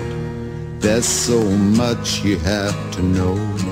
Find a girl, settle down. If you want, you can marry. Look at me. I am old, but I'm happy. Vous écoutez Martino. Vous venez de vous connecter en direct sur Cube Radio? Pas de stress. Tout est disponible en balado sur l'application ou le site cube.radio. Alors, on parlait à Roméo Dallaire il y a quelques jours, euh, l'ancien lieutenant euh, général, et qui nous disait euh, que ben, vous savez que lui, il a vécu un post, un stress post-traumatique assez, assez puissant. Et il disait, les premiers répondants, souvent, c'est extrêmement difficile. Vous savez, des gens, les pompiers, les, les, les policiers, les, les, paramédics et tout ça, ils vivent des choses extrêmement intenses. Et il y en a qui craquent. c'est pas parce qu'ils sont mous, c'est pas parce qu'ils sont pas suffisamment solides, c'est parce qu'à force de voir des situations difficiles, des situations intenses, ça finit par te, te, te gruger, comme on dit. Et il dit, il faut aider les premiers répondants. Et justement, nous allons parler avec Mme Amélie Fournier, qui est psychologue, qui est associée de recherche clinique à l'Institut canadien de recherche et de traitement en sécurité publique. Bonjour, Mme Fournier. Bonjour, M. Martineau. Il y a beaucoup de gens, justement, des premiers répondants qui, euh, qui euh, justement, euh, souffrent d'un stress post-traumatique, de burn-out, de dépression? Oui, effectivement, c'est le risque est beaucoup plus élevé chez cette population-là, étant donné la nature de leur travail et les événements auxquels ils vont souvent faire face. Donc, euh, c'est une problématique euh, qui est souvent présente euh, chez les, les, personnels de la sécurité publique. Et ça, ça ne veut pas dire que c'est parce que c'est des gens qui sont fragiles psychologiquement? Non, euh, non, pas du tout. Et euh, c'est un des premiers préjugés qu'on, qui est important d'aborder. En fait, euh, la majeure partie des, de des humains ou de, la population, si, si quelqu'un a à faire face à un événement traumatisant, d'emblée, personne n'est préparé pour ça et ça demande une adaptation et ça vient, ça peut amener des traumatismes. Euh, quand, on, pense au personnel de la sécurité publique, eux, euh, c'est au quotidien qu'ils vont faire face à ce genre de hmm. situation situation et souvent euh, c'est répété, donc euh, ça peut venir fragiliser et euh, les rendre plus vulnérables. C'est ça, je me souviens, là, j'avais parlé à M. Dallaire, puis j'avais dit peut-être que vous étiez un peu trop fragile, M. Dallaire, pour être militaire. Puis il mm. m'avait dit, il m'avait dit, M. Martineau, si vous saviez, là, à côté de moi, il y avait une montagne de cadavres. Une montagne de cadavres, dont des enfants, et j'entendais les corps glisser les uns sur les autres, et ça faisait comme un bruit de poisson, là, qui glisse, là. Il dit, je l'ai encore ce bruit-là dans la tête aujourd'hui. Il dit, il n'y a rien qui me préparait à voir ça. Non, effectivement. Et souvent, ce qui, ce qui prend les gens par surprise, parfois, ce qui va être le déclencheur euh, de, chez la personne de demander de l'aide ou qui va être le déclencheur euh, euh de symptômes plus mm. significatifs va être un événement banal qui va se produire. Donc, la personne va se demander, mais pourtant, j'ai vu des choses beaucoup plus traumatisantes. J'ai eu à faire face à des événements beaucoup plus tragiques. Ah oui. Qu'est-ce qui fait qu'en ce moment, je sais pas moi, que de, de, perdre mon chat, mon chien ou de d'avoir une difficulté avec mon conjoint, ma conjointe, provoque cet effet-là.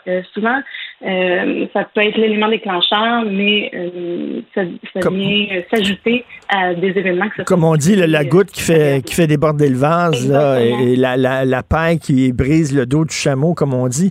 Est-ce qu'on on, on s'occupe de plus en plus des premiers répondants? Il y a un programme, là, je pense, ça fait un an que ça existe un an à Saskatchewan. Donc, on a célébré justement la première année euh, cette semaine. Euh, on a fait un webinaire en ligne qui est disponible pour les gens qui sont intéressés. Au Québec, c'est offert depuis le 23 septembre dernier. Donc, on est à, nos débuts. Euh, c'est le PSPNet. Le PSPNet est un programme de thérapie cognitive comportementale en ligne spécialement euh, adapté pour le personnel de la sécurité publique. Donc, euh, c'est dirigé par Dr. Adar Adjus Qui est vraiment une, spécialiste éminente au Canada en matière de TCCI, euh, qui a mis en place le, même genre de service en ligne en Saskatchewan qui fait ses preuves depuis dix ans et avec la collaboration de Dr. Nicolas Carlson de l'Université de Regina, qui est aussi directeur scientifique du CRT. Et, quand vous parlez de sécurité publique, ça, ça, ça comporte, ça regroupe qui, ça? Donc, différents groupes. On parle euh, d'agents frontaliers, agents correctionnels, euh, services euh, de police, pompiers, paramédics, les, répartiteurs d'appels aussi, les agents de communication d'urgence. Donc, tout, toutes personnes qui sont premiers répondants sont ont accès, que ce soit actuel ou ancien.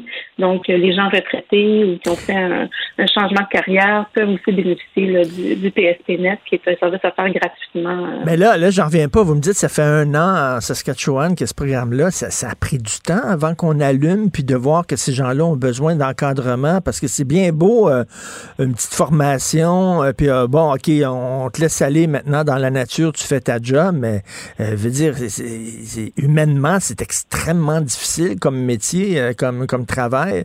Je trouve que ça a pris du temps avant qu'on allume en disant, ben, ces gens-là sont peut-être, euh, ont peut-être besoin d'encadrement, de, d'aide. Mm-hmm.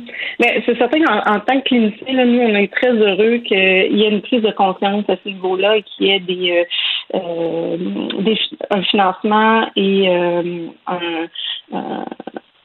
un financement et un, une démarche dans ce sens-là pour mm. offrir plus de services euh, aux, premiers répondants. Donc, euh, euh, c'est dans le cadre vraiment du plan d'action du gouvernement du Canada sur les blessures de stress post-traumatique, une prise de conscience que notre personnel de la sécurité publique a besoin d'un accompagnement et justement, c'est des gens qui aident hein, au quotidien, qui sont formés pour être à l'avant-plan, les premiers à, répondre à une demande d'aide. Donc, c'est important qu'on puisse les aider à notre tour, puis qu'ils soient confiance de, demander cette aide-là. J'entendais, j'entendais une infirmière parler là, du, dans, dans le plus fort de, la crise de la pandémie, puis qui disait qu'elle, tout ce qu'elle faisait, c'est qu'elle intubait des gens, puis après ça, elle enlevait le tube parce qu'il était mort, puis un autre qui arrivait, puis elle mettait des tubes, la personne mourait, enlevait le tube et tout ça. À longueur de jour, à un moment donné, là, psychologiquement, il n'y a mm-hmm. personne qui peut passer à travers ça.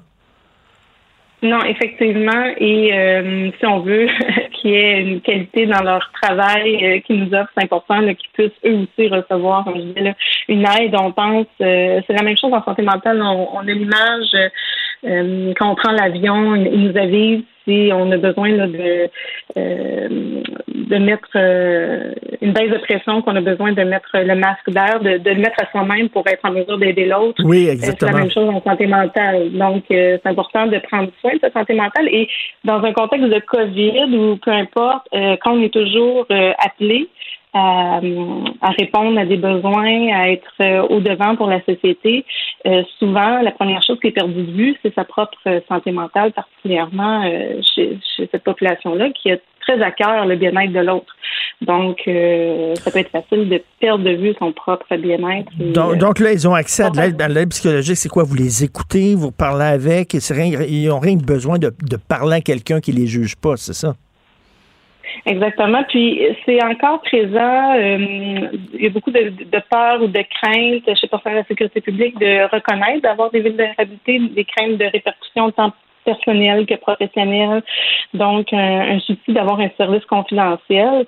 Euh, pour euh, ajouter au service qui existait déjà, euh, l'idée venue d'offrir une thérapie là, en ligne. Donc, il y a du matériel qui leur sont offerts euh, en ligne, diversifié là, sous forme vidéo, audio, PowerPoint, témoignage, mais arrimé, associé à à l'aide psychothérapeutique euh, d'un psychothérapeute. Donc, euh, tous nos psychothérapeutes sont membres de l'ordre de leur ordre respectif, de mhm. l'ordre des, psychologues au Québec, et euh, on le permis de pratique de la psychothérapie. Non, non, c'est vraiment important. Moi, au cours de j'ai fait plusieurs reportages sur des militaires qui sont revenus, entre autres d'Afghanistan et de Bosnie-Herzégovine, et c'est des gens qui étaient faits forts, qui étaient durs, des gars, mais ce qu'ils ont vu là-bas, là, ça ça les a totalement traumatisés. Il y en a qui se ramassent dans la rue, euh, perdent leur travail, se divorcent, deviennent alcooliques. On sait Roméo Dallaire, à un moment donné, il s'est ramassé sur un banc de parc, puis il arrêtait pas de pleurer, il était en pleine dépression. Donc, c'est extrêmement mhm. important d'aider ces gens-là parce que leur, vie à eux autres, c'est d'aider les gens et des fois, ils ont besoin d'aide. Donc, euh, ben, bravo, Madame Amélie Fournier. Merci beaucoup. C'est un plaisir. Puis euh, le PSPNet est facilement accessible, donc euh, j'encourage tout le monde du personnel de la sécurité publique euh, ayant le besoin de ne pas hésiter de, ou par curiosité d'aller visiter notre site web au pspnet.ca. Donc pour en savoir davantage, puis super nous, contacter. Tout à fait. Merci, Madame Fournier. Martino, souvent imité, mais jamais égalé. Vous écoutez Martino Cube, Radio. Le, commentaire de Luc La Liberté, une vision américaine, pas comme les autres. Alors, Luc, la liberté est là, ça veut dire qu'il y a une personnalité importante aux États-Unis qui est morte. Vraiment, t'es épeurant, Luc. Écoute, j'ai peur qu'on rebaptise le segment le faux soyeur. Ça serait terrible, Et là, c'est un poète, Laurence Ferlinghetti. Écoute, je veux, je veux te dire quelque chose. Il y a quelques années, je suis allé à San Francisco pour la première fois. Et euh, une ville que j'ai appris à beaucoup aimer. Et bon, la première, quand tu débarques à San Francisco, tu fais deux affaires. La première chose, tu vas voir Lombard Street. Lombard Street étant la fameuse rue qui serpente, là, où euh, c'est, c'est tourné de nombreuses poursuites automobiles au cinéma, la fameuse rue en serpentin, là, puis bon, tu vas voir Lombard Street. Et la deuxième affaire que tu fais, tu vas à City Lights Bookstore. C'est ce que j'ai fait et qui était la librairie où a commencé le mouvement Beat. Euh, Kerouac était là, Ginsberg, euh, etc. Toute la gang était là. Et euh, le propriétaire de City Lights Bookstore, ben, c'était Laurence Ferlinghetti, c'est ça? Ben voilà, moi j'ai euh, j'ai voulu le souligner cette semaine. D'abord, écoute, il a vécu, euh, ils sont pas nombreux l'avoir fait cette génération-là de la Beat Generation. Euh, il a vécu centenaire, donc il décède, il décède à 101 ans, Ferlinghetti. Et euh, si son œuvre à lui donc a une certaine importance, bien entendu, elle figure aux côtés de celle des des, des Kerouac et Gainsberg. Ben cette fameuse librairie, tu l'as dit, hein, c'est un endroit incontournable Ben à San Francisco. Si on s'intéresse à la Beat Generation puis à la remise en question de la société de consommation de l'après-deuxième guerre mondiale, ben écoute, c'est, un passage obligé. Et faut se rappeler aussi que Ferlinghetti, quand il euh, publie euh, Hall d'Allen Ginsberg, hein, le, le, le, hurlement, le cri, le Hall dans, dans, dans ce sens-là, euh, ça avait suscité beaucoup, beaucoup de réactions et qu'il y a eu un procès qui était finalement pratiquement aussi célèbre que l'œuvre, mais qui a contribué, comme c'est souvent le cas quand on veut censurer ou pénaliser un artiste, ça a contribué à la notoriété de l'œuvre. Il y a eu un procès dans lequel on a tenté d'interdire euh, la publication de cette œuvre-là, puis qu'on a dit ben, que c'était finalement une attaque et c'était de la grossière indécence. Donc, c'est, un, un, poème qui est particulièrement dur, dont beaucoup, beaucoup d'adeptes hein, de la Beat Generation Ben et de la remise en question des années 60 connaissent le, le début. Vous ouvrez n'importe quel moteur de recherche, vous rentrez Hall. J'ai vu et beaucoup on de gens. J'ai vu beaucoup de gens de ma génération nus en train de crier dans les rues ou quelque chose comme ça. Là, ouais. Ben, on se souvient tous du début de ce de Ah, et, tu, et tu as en plus évité le passage qu'on ne présenterait plus maintenant ou qu'on t'offrirait de ne plus lire à, à l'université McGill, euh, parce que bien sûr, on dit se traînant à l'aube dans les rues nègres à la recherche Oh. d'une furieuse piqûre. Donc, c'est, une autre œuvre, hein? c'est, c'est, c'est drôlement. Moi, ce que j'aime bien quand, puis je te, je te l'ai expliqué souvent, mais quand je, je lis ces passages-là avec mes étudiants, c'est toujours de remettre ça en contexte. Euh, Il y a des choses là-dedans qu'eux comprennent moins au 21e siècle et il faut vraiment remettre le contexte des, des, des années 50. Euh, quand on publie ça, là, on est en 1956-57, on est bien avant ce qu'on appelle le mouvement hippie ou le, le- le flower power Ben, des années 60. ben, la ça, euh, Generation, ce sont des précurseurs. Luc, c'était, c'était papa a raison. là. C'était la petite, la Voilà. petite clôture blanche. C'était euh, euh, papa qui arrivait, son repas était prêt. C'était, c'était les années 50. C'était straight, straight, straight, hyper conservateur. Et Voilà. là, est arrivé cette gang-là. Puis d'ailleurs, c'est assez particulier. Ils étaient tous gays. Hein? Kerouac était homosexuel. William Burroughs était gay. Allen Ginsberg était gay. Je sais pas s'il y avait un lien. Mais eux autres arrivaient avec des poèmes complètement fous, fumaient du pot, jouaient du bongo. C'était quelque chose à l'époque. Voilà, puis on va avoir l'occasion de revenir des années plus tard sur les excès de cette génération-là, tout comme on a eu ici un, retour sur euh, les, les- excès, ou à tout le moins, en tout cas, des, des caractéristiques du comportement du, refus global, par exemple, des signataires. Mais l'œuvre ou la réflexion à ce moment-là de l'histoire, euh, on peut difficilement éviter de le faire ou de la faire. Donc, c'est la raison pour laquelle je me disais, ben, ça valait la peine de souligner euh, le décès de Ferlinghetti. Mais c'est vrai que ça fait trois semaines consécutives où on parle de gens qui sont décédés, mais dont on peut difficilement ignorer le, le décès ou l'influence à une période ou sur l'ensemble même de l'histoire américaine. C'est ça, c'est tous des gens qui ont, qui ont, qui ont brassé la cabane. Et Voilà. tu, vois que c'était, tu sais, on est, c'est drôle parce qu'on est dans une époque un peu néo-puritaine où euh, les jeunes euh, sont très offensés, très scandalisés, alors que là, au contraire, c'était la jeunesse qui aimait choquer, c'était la jeunesse qui aimait offenser. Oui, puis écoute, je, je, le, je le constate comme prof. Euh, quand j'en suis rendu à, à mon âge, puis avec un, un bon bout de ma carrière qui est derrière moi, à trouver que ce sont mes étudiants qui sont plus conservateurs que moi, moi qui qui me suis jamais considéré comme étant à l'avant-scène de la remise en question ou de la lutte hein, contre le conservatisme de la société, je considère que mes jeunes, dans l'ensemble, sont beaucoup plus conservateurs. Et c'est intéressant à analyser puis à leur faire réaliser aussi. Donc, on parle bien sûr jamais de propagande quand on fait ça, mais de replacer tout le temps, c'est Oui. un peu moi, c'est un peu devenu mon credo, mais de replacer tout ça dans son contexte. Ben oui, puis euh, c'était des poètes, puis après c'est arrivé euh, Jackson Pollock qui faisait de la peinture en sacrant des- des- de, la peinture sur une toile qui était par terre à l'horizontale, puis après ça est arrivé des stand-up comiques qui disaient fuck sur scène, puis euh, et, Ouais, voilà. et donc c'est ça, ils, ont, ils ont aujourd'hui, ouvert la porte. Oui, voilà. Puis tu vois, tu, tu fais référence à des artistes. Moi, euh, les étudiants, par exemple, parfois je leur présente des œuvres de d'Andy Warhol. Et euh, ben, je leur dis, vous êtes libre d'aimer ou pas. Hein. Si c'est une question de, de, de, de goût euh, au moment où vous regardez l'œuvre, mais regardez ce que critique Andy Warhol et ce qu'il récupère de la société de consommation pour en faire une critique. Alors je leur dis, ben, dépassez le simple fait, la première réaction, hein, vous aimez ou vous aimez pas, allez voir comment il a procédé, ce qu'il représentait, puis comment il a procédé pour le faire. Et là, vous entrez dans une autre, en très mauvais français, dans une autre game, hein, mais on a un angle qui est tout à fait nouveau. Donc, c'est un peu ce que je leur propose si je leur parle de Ferlinghetti ou de Ginsberg ou de Hall. Regardez à quel point, finalement, c'est marquant, c'est tranchant. hein, c'est un moment Tout à charnière. fait, tout à fait. Un des rares qui est pas mort d'une surdose quasiment. Oui, ben voilà, ça aussi, hein. On, on l'oublie. Ben, tu l'as évoqué un petit peu tout à l'heure, entre autres avec Ginsberg, mais euh, on compose, c'est pas toujours. euh, on est légèrement sous influence, pourrait-on dire. Ah oui, non, non, mais la, la drogue dure, là, c'est c'est des gens Oui, qui s'injectaient de l'héroïne. Euh, écoute, on, on revient aux États-Unis aujourd'hui. Comment va la vaccination là-bas? Ben, écoute, c'est- intéressant comme euh, c'est intéressant comme progrès parce qu'on pense que Joe Biden euh, va pouvoir réaliser cette fameuse progrès, cette fameuse promesse de, de plus de 100 millions d'injections du vaccin euh, en 100 jours. Donc souvent hein, les les, 100 les fameux 100 jours, c'est comme la première échéance où on évalue une administration, là, grosso modo les premiers trois mois, puis on s'empêche tout de suite de porter un regard sur ce qu'on a fait.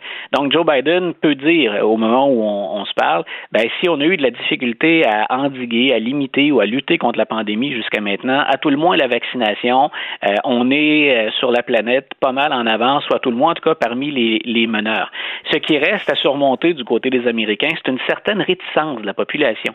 Euh, je pense qu'on a évoqué il y a un certain temps tous les deux euh, la réticence de la communauté noire. Puis on avait dit ben certains noirs se souviennent très bien qu'ils ont été victimes d'expériences hein, dans lesquelles on a eu un prix à, à payer et que tout ça était sous couvert hein, d'une opération de, de la, de la santé publique. Euh, on avait parlé de l'expérience de Tuskegee, entre autres, Mhm. sur la syphilis, où on devait les, les euh, on devait les traiter, puis on ne l'avait pas fait, et on les avait étudiés sur une période de 30 ans. Ben, il semble que ça s'inverse. Cette réticence-là qu'on qu'on- qu'on constatait auprès de la communauté noire, elle semble s'inverser. Et il y a des chiffres euh, qui ont été produits par euh, le groupe Civics. Euh, on y a accès depuis hier là, ou tôt ce, ce matin. Et grosso modo, ce que ça dit, c'est que ceux qui ont le plus de réticence au moment où on se parle, ce sont essentiellement des blancs euh, un peu plus âgés qui votent républicains et qui euh, n'ont pas fréquenté euh, l'équivalent du cégep, le collège ou Ah oui. l'université. Mais écoute, c'est- flagrant quand on regarde les, les chiffres. là. Les démocrates, par exemple, à 70 ils sont d'accord pour avoir le vaccin, ils le veulent. Les républicains, d'entrée de jeu, ils ne sont que 33 Et il y en a 41% qui disent on le voudra pas, peu importe ce que vous allez nous dire. Donc, c'est majeur. Et ces républicains, ben, je te il y a un écho particulièrement chez les Blancs. Donc, ils ne sont chez les Blancs que 48 alors que j'évoquais la minorité noire tout à l'heure. Eux, ils sont à 59 en faveur de recevoir le vaccin. Wow. Les Blancs, ça chute à 48 Eh Donc, ben. euh, et on, on peut le voir, ça, on l'avait dit un petit peu aussi hein, dans, dans la lutte à la, à la COVID, là, dans la dernière année, on voyait pour tout ce qui était port du masque, distanciation physique, euh, les républicains disaient avoir moins peur du virus, moins croire finalement au danger que ça représentait, ou encore tout simplement plus prêts à vivre avec les retombées. Moi, je me souviens qu'au Texas, on avait entendu des élus dire, ben écoutez, il y a des personnes âgées qui sont heureuses de se sacrifier pour sauver l'économie. Hein, on a déjà dit ça. Donc, euh, ça, ça va selon les lignes de parti. Il y a, je, je pense que le chiffre le plus clair du sondage, c'est qu'en général, un républicain est moins inquiet de la pandémie, puis craint plus euh, la vaccination, ou il voit moins d'intérêt que les démocrates en général. Et les élus ben, se chargent de nous rappeler ça. Quand on écoute en majorité les élus républicains et les élus démocrates, Ben, ça. on a l'impression que c'est pas la même pandémie ou que c'est pas le, le, le, le même problème. Exactement. Euh, Donald Trump n'a pas aidé du tout là, euh, là-dessus. Euh, ben, ben, merci. On, Oui. on voit, on voit aussi pourquoi Donald Trump disait ça, probablement. Hein? M. Trump, on, le sait, il écoutait euh, les réseaux très, très conservateurs, Fox et autres, euh, et probablement qu'il a pris la, température, il a bien pris le pouls, et que pour ses partisans, cette fameuse pandémie, c'était beaucoup moins important que pour une bonne proportion de la, population américaine. Mais quand on disait qu'il gouvernait, M. Trump, pour un groupe en particulier, et pas pour tous les Américains, ben, ça, ça se retrouve même dans sa façon d'envisager la lutte à la pandémie. Tout à fait. Ben, merci beaucoup. Et si tu retournes à, San Francisco quand on va pouvoir traverser la frontière, d'ailleurs, City Lights Bookstore, c'est assez décevant. C'est une petite librairie. Il n'y a, rien de, y a rien de particulier, il n'y a rien de spectaculaire, mais sauf que ça, ça a vraiment débuté là. C'est l'épicentre de cette révolution-là. Mais juste à côté, il y a un restaurant qui s'appelle le Stinking Flower. Et c'est un, un, restaurant qui est spécialisé dans l'ail. C'est tout des mets à base d'ail. C'est super bon, mais tu as besoin de gomme après ah, ça. Écoute, j'y suis allé. Je pense que c'est à Boston. Je pense que euh, San Francisco est la ville que j'ai le plus visité aux États-Unis. OK, fait que t'es allé manger au Stinking Flower? Oui, je suis allé faire un tour là aussi. Je, ben, je voulais aller voir, d'abord, j'ai fait le même parcours que toi. Je voulais aller voir la librairie, puis ensuite, je suis arrêté par ce restaurant-là. ben, écoute Merci beaucoup, Luc. Bonne semaine. Bonne journée, Richard. Bye. Joignez-vous à la discussion. Appelez ou textez le 187 Cube Radio 1877 827 2346. Le, le commentaire de Mathieu Boccoté, dépensé pas comme les autres. Alors, Mathieu Benoît Charette, qui a été nommé ministre euh, responsable de la lutte contre le racisme, et tantôt, en tout début d'émission, à 8 heures, euh, je disais, je sais pas si vas être d'accord avec moi, je disais, est-ce qu'on va avoir besoin d'un ministre responsable de la lutte contre l'intimidation, un ministre responsable de la lutte contre l'agisme, un ministre responsable de la lutte contre la violence conjugale? Euh, je sais pas, je me demande, est-ce qu'on a, on a déjà la Charte des droits, on a déjà un système de justice? Qu'est-ce que tu en penses? Ah, mais je, je suis d'accord, hein, c'est-à-dire euh, nul ne doute un seul instant que le racisme soit absolument condamnable. Je pense qu'au Québec, là-dessus, euh, on ne trouve pas de gens pour, euh, sauf dans les marges les plus toxiques, pour dire le contraire. Mais qu'est-ce qui est à l'origine de cette nomination? Faut jamais l'oublier. C'est une, euh, c'est un geste par ailleurs atroce, odieux, qui s'est passé à Minneapolis en mai 2020. Donc, c'est arrivé à George Floyd avec Derek Chauvin, on le sait, pendant 8 minutes 46 hmm. secondes, je crois, et qu'il étouffe. Bon, ça se passe à Minneapolis. Ça provoque une flambée euh, de, de, colère aux États-Unis. À cause de l'américanisation des mentalités aujourd'hui à travers le monde occidental, eh bien, il y a une forme d'effet mimétique où des manifestations ont lieu aussi ici et où sont traduits la condition des minorités, entre guillemets, ici, dans les mêmes termes que celle des, que la condition des Noirs américains. Et au terme de cela, six ou huit mois plus tard, parce que le gouvernement du Québec est sous une forme de campagne de harcèlement médiatique pour toujours se, plier à la théorie du racisme systémique, eh bien, pour répondre à ce contexte engendré par un événement américain, le gouvernement du Québec nomme un ministre de la lutte contre le racisme. Alors, encore une fois, l'idée, c'est pas qu'il faut pas lutter contre le racisme, bien sûr que non, évidemment qu'il faut lutter contre le racisme, mais une fois que c'est dit, voyons à tout le moins que la nomination de ce ministre est un effet immédiat d'un événement américain qui a été projeté ici par un espèce d'effet d'imitation culturelle et médiatique. Autre élément là-dedans, donc imaginons par ailleurs qu'il faille le nommer. Hein, imaginons, imaginons qu'il faille le nommer. Eh bien, ce qui m'a fasciné, c'est deux choses. Premièrement, Dès qu'il est nommé, on lui dit d'accord, mais quelle est votre définition du racisme? C'est une bonne question. Il met de côté la question du racisme systémique. Bon, donc, il va nous proposer sa propre définition de la chose, mais qu'importe, Dominique Anglade nous dit hier à la télévision, euh, Rimael Coury nous dit dans la presse, que tant qu'on ne se convertit pas à la théorie du racisme systémique, eh bien, on demeure dans l'inachèvement théorique. Hein. On est incapable de nommer le problème. Donc, le véritable enjeu serait là. Dernier point, on dit, c'est un homme blanc un homme blanc, euh, c'est louche quand même. Là, il est un peu sauvé parce que c'est un homme blanc qui est en couple avec une femme d'origine ben indienne. Donc là, c'est un homme blanc moins pire. Bon. Mais là, on est quand même dans une logique. dire, moi, personnellement, l'idée de trier les gens selon leurs amours, je veux dire, cet homme pourrait être avec une, une Québécoise de souche de Dolbeau, hein, ou il peut être avec une femme d'origine haïtienne, ou peut être avec une Asiatique. Euh, je, m'en fiche, ça ne dit rien sur son degré en tant que tel d'ouverture intellectuelle à telle ou telle question. Euh, s'il était marié avec une Québécoise euh, francophone de vieille souche, est-ce qu'il faudrait supposer qu'il est moins ouvert à cause de ses de son histoire amoureuse et affective? Donc là, on trie dans sa vie personnelle et on lui pardonne sa couleur de peau par, euh, ses amours. C'est absurde. Euh, Benoît Charette a bien le droit d'aimer qui il veut, peu importe l'origine des gens, sans qu'on décide de connoter idéologiquement et politiquement ses amours. Je imaginons un homme qui serait en couple avec une femme d'origine kabyle, par exemple. Est-ce qu'on doit en tirer des conséquences politiques du fait qu'il se retrouve, ou on pourrait multiplier les exemples. À un moment donné, il faut éviter de tout idéologiser dans la vie. Donc, tout dans ce dossier est un peu déformé. Encore une fois, redisons-le, lutter contre le racisme, ça va de soi. Mais je note qu'aujourd'hui, soit dit en passant, lutter contre le racisme, c'est trop souvent exacerber la conscience raciale plutôt que de nous dire qu'on ne doit pas tenir compte justement du, du critère racial. Et, Mathieu, je serais curieux, je sais que je serais curieux pour chaque euh, noir qui crie au racisme, combien il y a de personnes racisées au Québec qui ne sont pas indignées, qui sont pas choquées, qui sont parfaitement intégrées, qui n'ont pas euh, été victimes de racisme, qui ont une bonne job, qui ont un bel appartement, qui vivent leur vie en tant que Québécois de 100% J'aimerais ah savoir quel est le ratio. Ben, c'est une question fondamentale que tu poses. C'est-à-dire, moi, c'est pour ça que là-dessus, je pense qu'on doit toujours distinguer entre des catégories de la population et les mouvements qui prétendent les représenter. Alors ça, c'est euh, des mouvements qui prétendent construire politiquement la conscience raciale comme critère légitime de regroupement social. Euh, moi, je trouve ça assez... Euh, je, pense que c'est inquiétant, puis il faut là-dessus se rappeler, parce que j'en suis convaincu, que la grande majorité ne rêve pas de conscience raciale, mais d'intégration nationale.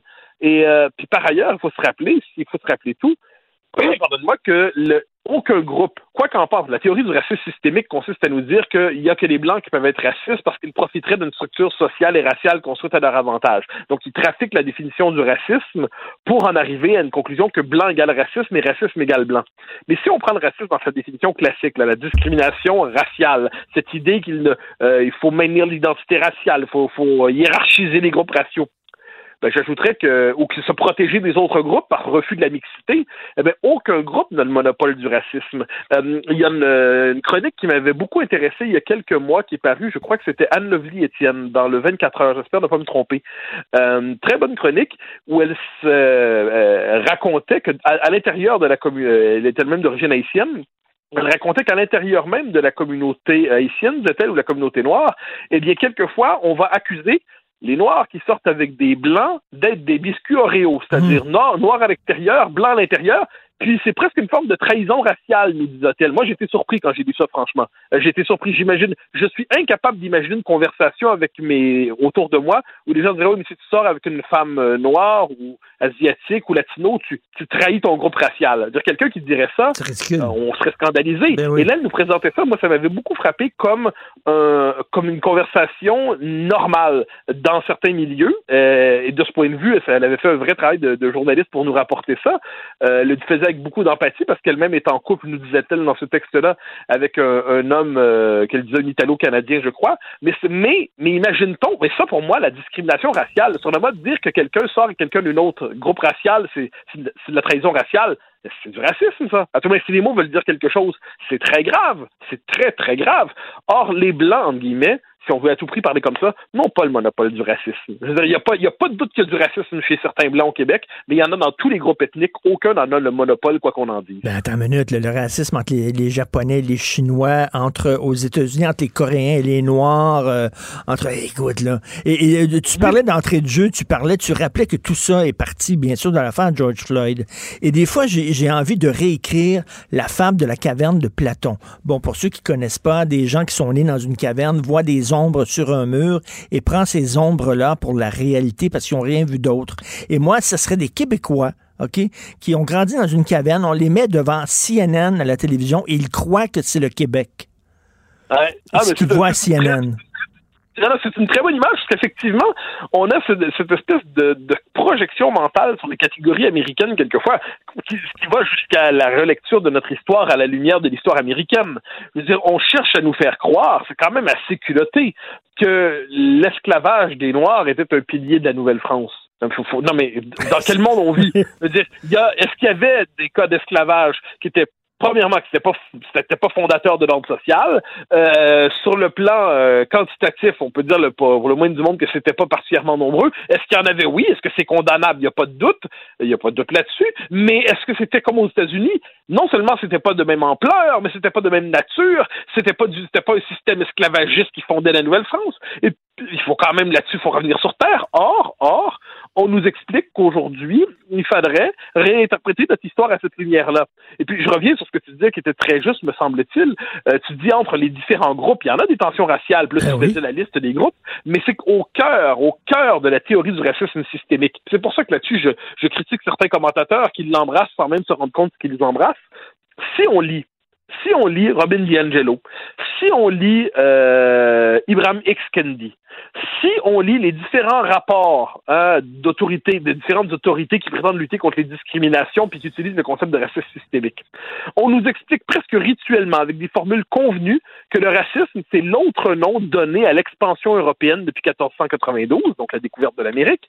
Et qu'est-ce que c'est? C'est un système de hiérarchisation fondé sur la supériorité blanche intrinsèquement. Et donc, le racisme, c'est ça. Le racisme, c'est l'expansion européenne. Et donc, tous les Blancs sont racistes. Pourquoi? Parce que tous les Blancs ont été socialisés vers une culture raciste. Et euh, même si même si elle n'en est pas toujours consciente, et tous les le racisme est nécessairement blanc parce que c'est une structure de pouvoir à l'avantage des blancs. Et là, donc, on tricote des nouvelles définitions, on joue dans un jeu, on fabrique des définitions nouvelles pour restreindre la définition du racisme, pour l'orienter, pour la tripatouiller, pour en fabriquer une nouvelle. Et là, le commun des mortels, on comprend ce qui se passe. Le commun des mortels entend le mot racisme. Toi, moi, tout le monde, on dit, mais c'est terrible le racisme. Mais entre-temps, la définition a changé. Puis on en arrive à une définition où finalement, le racisme, c'est l'autre nom de la civilisation occidentale. Hmm. C'est l'autre, tout, tout, comme on fait que le mot avec suprématie blanche. La suprématie blanche, c'est le Klux c'est quand même grave, c'est odieux, c'est abject. Mais là, on va nous dire aujourd'hui que la vraie suprématie blanche, c'est l'universalisme. Hein, c'est la, c'est, c'est la volonté de ne pas voir les couleurs. Ce qui fait, je me permets de le citer à nouveau, Ibrahim X. Kendi, le théoricien de l'antiracisme à la mode aujourd'hui aux États-Unis, qui nous dit que la vraie lutte contre l'antiracisme, c'est pas contre la alt-right qui rêve d'un ethno-État blanc aux États-Unis. C'est contre les universalistes qui prétendent ne pas tenir compte de la couleur dans la définition de la société. Le vrai combat contre le racisme, c'est pas contre les cagoules du Ku Klux Klan, c'est contre ceux qui refusent de centrer la société sur le phénomène racial. C'est, c'est avec ces gens, c'est avec ce système idéologique-là qu'on doit euh, aujourd'hui se battre. Alors, le bon Benoît Charette qui se retrouve là, sachant qu'il est désormais ministre de cela, sachant qu'il, j'espère qu'il va être conscient de la signification des termes qu'il embrassera, parce qu'on n'embrasse jamais un concept plus impunément. Écoute, qu'il va être sous surveillance. Hein. Et écoute, demain, j'aimerais te reparler d'autre chose. On pourra en discuter longtemps, mais j'ai lu un texte, en fait, c'est un philosophe à la télévision française qui se plaignait qu'il n'y a pas suffisamment de noirs dans les orchestres symphoniques. Mais écoute, on pourrait faire la même chose avec, euh, je sais pas, les groupes de jazz. Le jazz, il y a beaucoup de noirs dans le jazz. Ces attaques-là sont complètement absurdes. Tiens, on pourra s'en reparler demain. Merci. de faciès, c'est de la comptabilité raciale. Ben oui, comptabilité raciale. On va aller voir maintenant. On va aller voir. On va aller au concert avec une calculatrice. Savoir combien il y a de noirs par rapport aux blancs. Merci beaucoup, Mathieu Bocoté. Bonne journée. Bonne journée. Bye bye. Ben oui, on le sait. Martineau, ça n'a pas de bon sens comme il est bon. Vous écoutez Martino. Cube Radio. Le, le commentaire de Emmanuel Latraverse. Des analyses politiques pas comme les autres. Alors, Emmanuel, il y a une crise là, qui fait rage au sein des forces armées. Oui, c'est quand même euh, assez. Euh, en tout cas, c'est certainement du, du jamais vu parce qu'on a appris hier soir que le chef d'état-major, qui vient à peine d'être nommé et d'entrer en fonction le 14 janvier, est suspendu parce qu'il fait l'objet d'une enquête des Forces armées canadiennes pour inconduite. Oh! Inconduite sexuelle? à ça, ben, c'est pas clair là, à l'heure où on se parle, là. mais ajoute à ça le fait que son prédécesseur, qui est parti très rapidement, alors lui c'est Art, euh, Art McDonald, son prédécesseur Jonathan Vance, qui avait été nommé par M. Harper, est parti assez rapidement, a démissionné le 23 décembre, et on apprend au mois de janvier que lui aussi fait face à des plaintes et à une enquête pour inconduite sexuelle et harcèlement sexuel également. Alors là, Aïe, je me aïe. dis, tout ça survient dans un contexte où, faut-il le rappeler, depuis 2017, les forces armées canadiennes sont supposées être en train de mener la vaste opération Honneur pour débarrasser les forces armées canadiennes d'une culture de harcèlement sexuel et d'une culture du viol à l'égard des femmes qui servent dans les forces armées. Alors, c'est c'est plus qu'inquiétant. C'est moi, je, je ne, je et ça remet en question toute la crédibilité de cette démarche-là et tous les efforts et réels du gouvernement pour prendre le problème au sérieux. Parce que là, je te dis pourquoi on a agi, pourquoi on n'a pas agi, pourquoi on n'a pas fait des enquêtes plus tôt. Et ce qui est intéressant, c'est commençons par John Vance, celui qui est l'ancien chef d'état-major des forces canadiennes. On a appris par le biais de- du réseau Global qui a beaucoup enquêté là-dessus que déjà au moment de sa nomination, il y avait des allégations. Et euh, d'avoir une relation amoureuse euh, c'est, euh, avec une subordonnée. Et l'argument qu'il aurait offert à l'époque, c'est que c'était permis parce qu'elle n'était pas dans sa chaîne de commandement. Et donc, on avait un peu euh, passé l'éponge là-dessus. Alors déjà, ça reflète. Est-ce que les temps changent? Je l'espère, là. Mais dans un insti- comme dirigeant d'une institution qui est supposée être au-dessus de tout soupçon, euh, respecter les règles, mais tu sais, au corps de tour, c'est quand même c'est dans la culture profonde, pardon, des forces canadiennes, qu'à l'époque, on a décidé de passer l'éponge soulève des doutes. Mais on a appris que depuis, il y a plusieurs autres allégations qui ont fait surface. Et l'une de ces femmes a témoigné en entrevue cette fin de semaine à Global. Et c'est c'est d'une tristesse de l'entendre parce qu'elle nous raconte qu'elle était sa blonde avant qu'il se marie. Ça, il n'y avait pas de problème. C'était permis, c'était connu, etc. Mais lorsqu'il s'est marié, elle est devenue sa maîtresse. Et qu'au fil des ans, à deux reprises, il l'a fait muter dans ses affectations pour qu'elle soit dans la même ville que lui. Et donc, sous son commandement. Et c'est donc établi à ce moment-là une- un rapport d'autorité et de contrôle sur elle. On s'entend. C'est toujours ça euh, qui arrive. C'est pour ça que c'est que c'est interdit dans des entreprises, dans l'armée et tout le reste. Mais non seulement ça, c'est que ça s'est su dans les forces armées et après ça, elle a fait l'objet de harcèlement sexuel, de tentatives de viol, de tout le reste, parce qu'elle était vue comme la, la guidoune générale. Oui, oui, oui. et quand l'opération Honneur, où on a demandé aux femmes de dénoncer les agressions sexuelles a eu lieu, cette femme raconte qu'elle a dit à son amoureux, John Vance, qui était chef d'état-major, qu'elle avait été violée à une époque. Et il lui a dit Je ne peux rien faire parce que si je me porte à ta défense, les gens vont savoir que tu es ma maîtresse. Et elle va jusqu'à dire qu'à partir du moment où les allégations à son égard se sont mises à circuler, il l'aura appelé pour lui dire de mentir. Et ce qu'il y a d'intéressant, c'est qu'elle s'est fait demander ben, pourquoi vous parlez maintenant?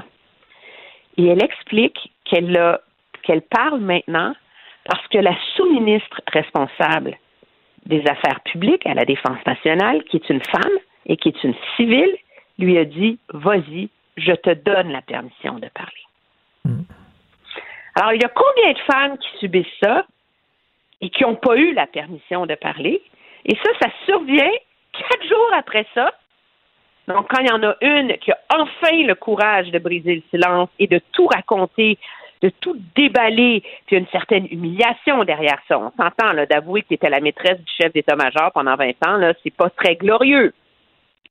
Trois jours plus tard, trois jours après son témoignage, c'est le nouveau chef d'état-major qui est suspendu parce qu'il est visé par une enquête. Eh boy. Fait que là, cette culture-là demeure encore euh, ancrée au sein des Ben, forces. et là, le problème, c'est que dans le cas de John Vance, depuis le début, le premier ministre, le, le ministre de la Défense n'a jamais répondu à la question de s'il a informé le premier ministre des allégations qui circulaient depuis longtemps, parce qu'il y en a eu des vertes et des pas mûres à ce sujet-là. Il n'a jamais répondu. Donc, est-ce que le gouvernement était au courant qu'il y avait des allégations contre Jonathan Vance et n'a pas agi? Question numéro un, à laquelle il va falloir obtenir une réponse à un moment donné. Question numéro deux, c'est que dans le cas de John Vance, ils peuvent dire c'est pas nous qui l'ont nommé. Mais Art McDonald, c'est eux qui l'ont nommé. Pour, alors, pour remplacer quelqu'un qui fait l'objet d'allégations d'inconduite sexuelle, la question se pose, est-ce qu'ils ont mal fait leur enquête et leur vérification? Est-ce que c'est pas normal que quelqu'un soit l'objet d'une enquête un mois après avoir été nommé? Mais non. Tu fais ça avant. Ben, c'est- je trouve ça tellement troublant parce que c'est quand même, c'est, c'est l'état-major des forces armées canadiennes là, qui est complètement secoué par des histoires et des allégations très graves. Alors Et que pourtant, c'est ce même état-major qui promet depuis trois oui. ans qu'il s'occupe du problème. Parce qu'on se souvient, là, justement, il y a trois ans, il y avait entre autres, moi j'avais lu entre autres une série de textes dans l'actualité euh, par euh, Noémie Mercier qui avait écrit là-dessus sur euh, la culture du viol au sein des forces armées canadiennes et tout ça. c'était, un gros truc, puis il promettait là, de faire un changement en profondeur. Visiblement, Mais non, mais tu sais, on a même nommé l'ancienne juge à la Cour suprême, Marie Deschamps, pour faire une enquête et pour apporter euh, des pour présenter des recommandations. Mais à ce jour, et une des recommandations, c'était d'avoir un espèce de centre d'aide, un centre d'appel, OK? Pour les femmes qui se disaient victimes, pour pouvoir être accompagnées là-dedans. Et la femme qui est en charge de ce centre-là dit qu'ils n'ont pas les moyens d'être efficaces et d'épauler les, les victimes à ce jour, quatre ans plus tard. Pas fort. Pas fort. Écoute, en- tellement troublant, là, mais c'est comme, enfin. Et en terminant, l'aide euh, médicale à mourir, euh, ça niaise, ça niaise au fédéral, ça n'a pas d'allure. 12 septembre, le jugement Gladu-Truchon est déposé qui invalide la portion de la loi sur l'aide médicale à mourir qui était, de toute façon, tout le monde savait qu'elle était inconstitutionnelle, qui exigeait que ta mort soit raisonnablement prévisible. Le gouvernement demande un délai parce que des élections. Ça, je pense que ça s'explique. Euh, on vient du Parlement, pas de projet de loi, pas de projet de loi. On le dépose à la dernière minute. On demande une extension à cause de la pandémie. On demande une troisième extension au mois de septembre. Et là, le gouvernement est coincé parce que il y a une divergence de vue entre le Sénat et le gouvernement là-dessus. Parce que le, le, le Sénat veut, entre autres, que, parce qu'en ce moment, l'aide médicale à mourir n'est pas accessible aux personnes dont le, la seule condition, c'est une maladie mentale. Et donc, euh, plusieurs croient qu'il faut que ça soit accessible à ces gens-là. Il y a même eu des jugements des tribunaux à cet effet-là. Et donc, le Sénat a demandé qu'il y ait une clause pour deux ans et après ça, on enlève l'exclusion. Et après ça, euh, et il y a toute la question du consentement préalable. Que le Sénat veut qu'il soit permis. Donc, quand le jour où tu obtiens un diagnostic de, je sais pas, d'Alzheimer fulgurant, quand tu as encore toute ta tête, tu sois capable de donner ton consentement à l'avance dans certaines conditions et le gouvernement ne veut pas. Et à travers tout ça, les conservateurs font de l'obstruction, refusent qu'on débatte de la loi. Alors, si vendredi le projet de loi n'est pas accepté, ben, on va être devant le vide où tout va être permis au Canada. Coudon, on va leur envoyer Véronique Yvon pour qu'elle règle ça? Ah non, mais c'est, c'est, c'est, chez les conservateurs, c'est un enjeu qui divise beaucoup le caucus. Euh, et je crois que cette, euh, que ça, ça reflète d'une certaine façon la difficulté qu'a le nouveau chef conservateur Aaron O'Toole à trouver une façon de d'assurer la cohésion de son caucus et des factions qui sont plus conservatrices sociales et plus centristes sur ces sur ces ces, ces, ces enjeux-là. Puis c'est un, une- un un enjeu moral, on s'entend. Généralement, ce sont des votes libres pour des raisons évidentes. Mais là, le fait que le chef de l'opposition officielle s'en remette finalement à plein de tactiques dilatoires, ben, ne peut que alimenter la perception et le jugement qui a beaucoup de difficultés à lui-même faire l'unité de son caucus et amener son caucus et son parti plus vers le centre, comme il veut le faire en vue des prochaines élections. Facile à dire, moins facile à faire. Merci beaucoup, Emmanuel. Merci. Ça me fait plaisir. Merci. Jacques. Salut. Pour une écoute en tout temps, ce commentaire d'Emmanuel Latraverse est maintenant disponible dans la section balado de l'application ou du site cube.radio. Cube Radio. Tout comme sa série podcast, Emmanuel présente un balado qui vous fera découvrir qui sont les hommes et les femmes derrière nos politiciens. Alors, le rôle de Benoît Dutrisac est toujours tenu par Antoine Robitaille. Salut Antoine. Ben oui, je suis un Dutrisac de substitution.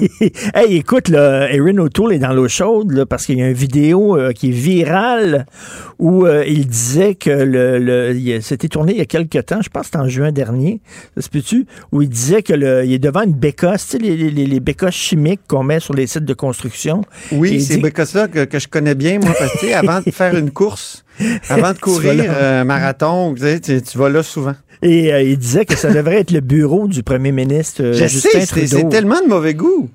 Ben oui.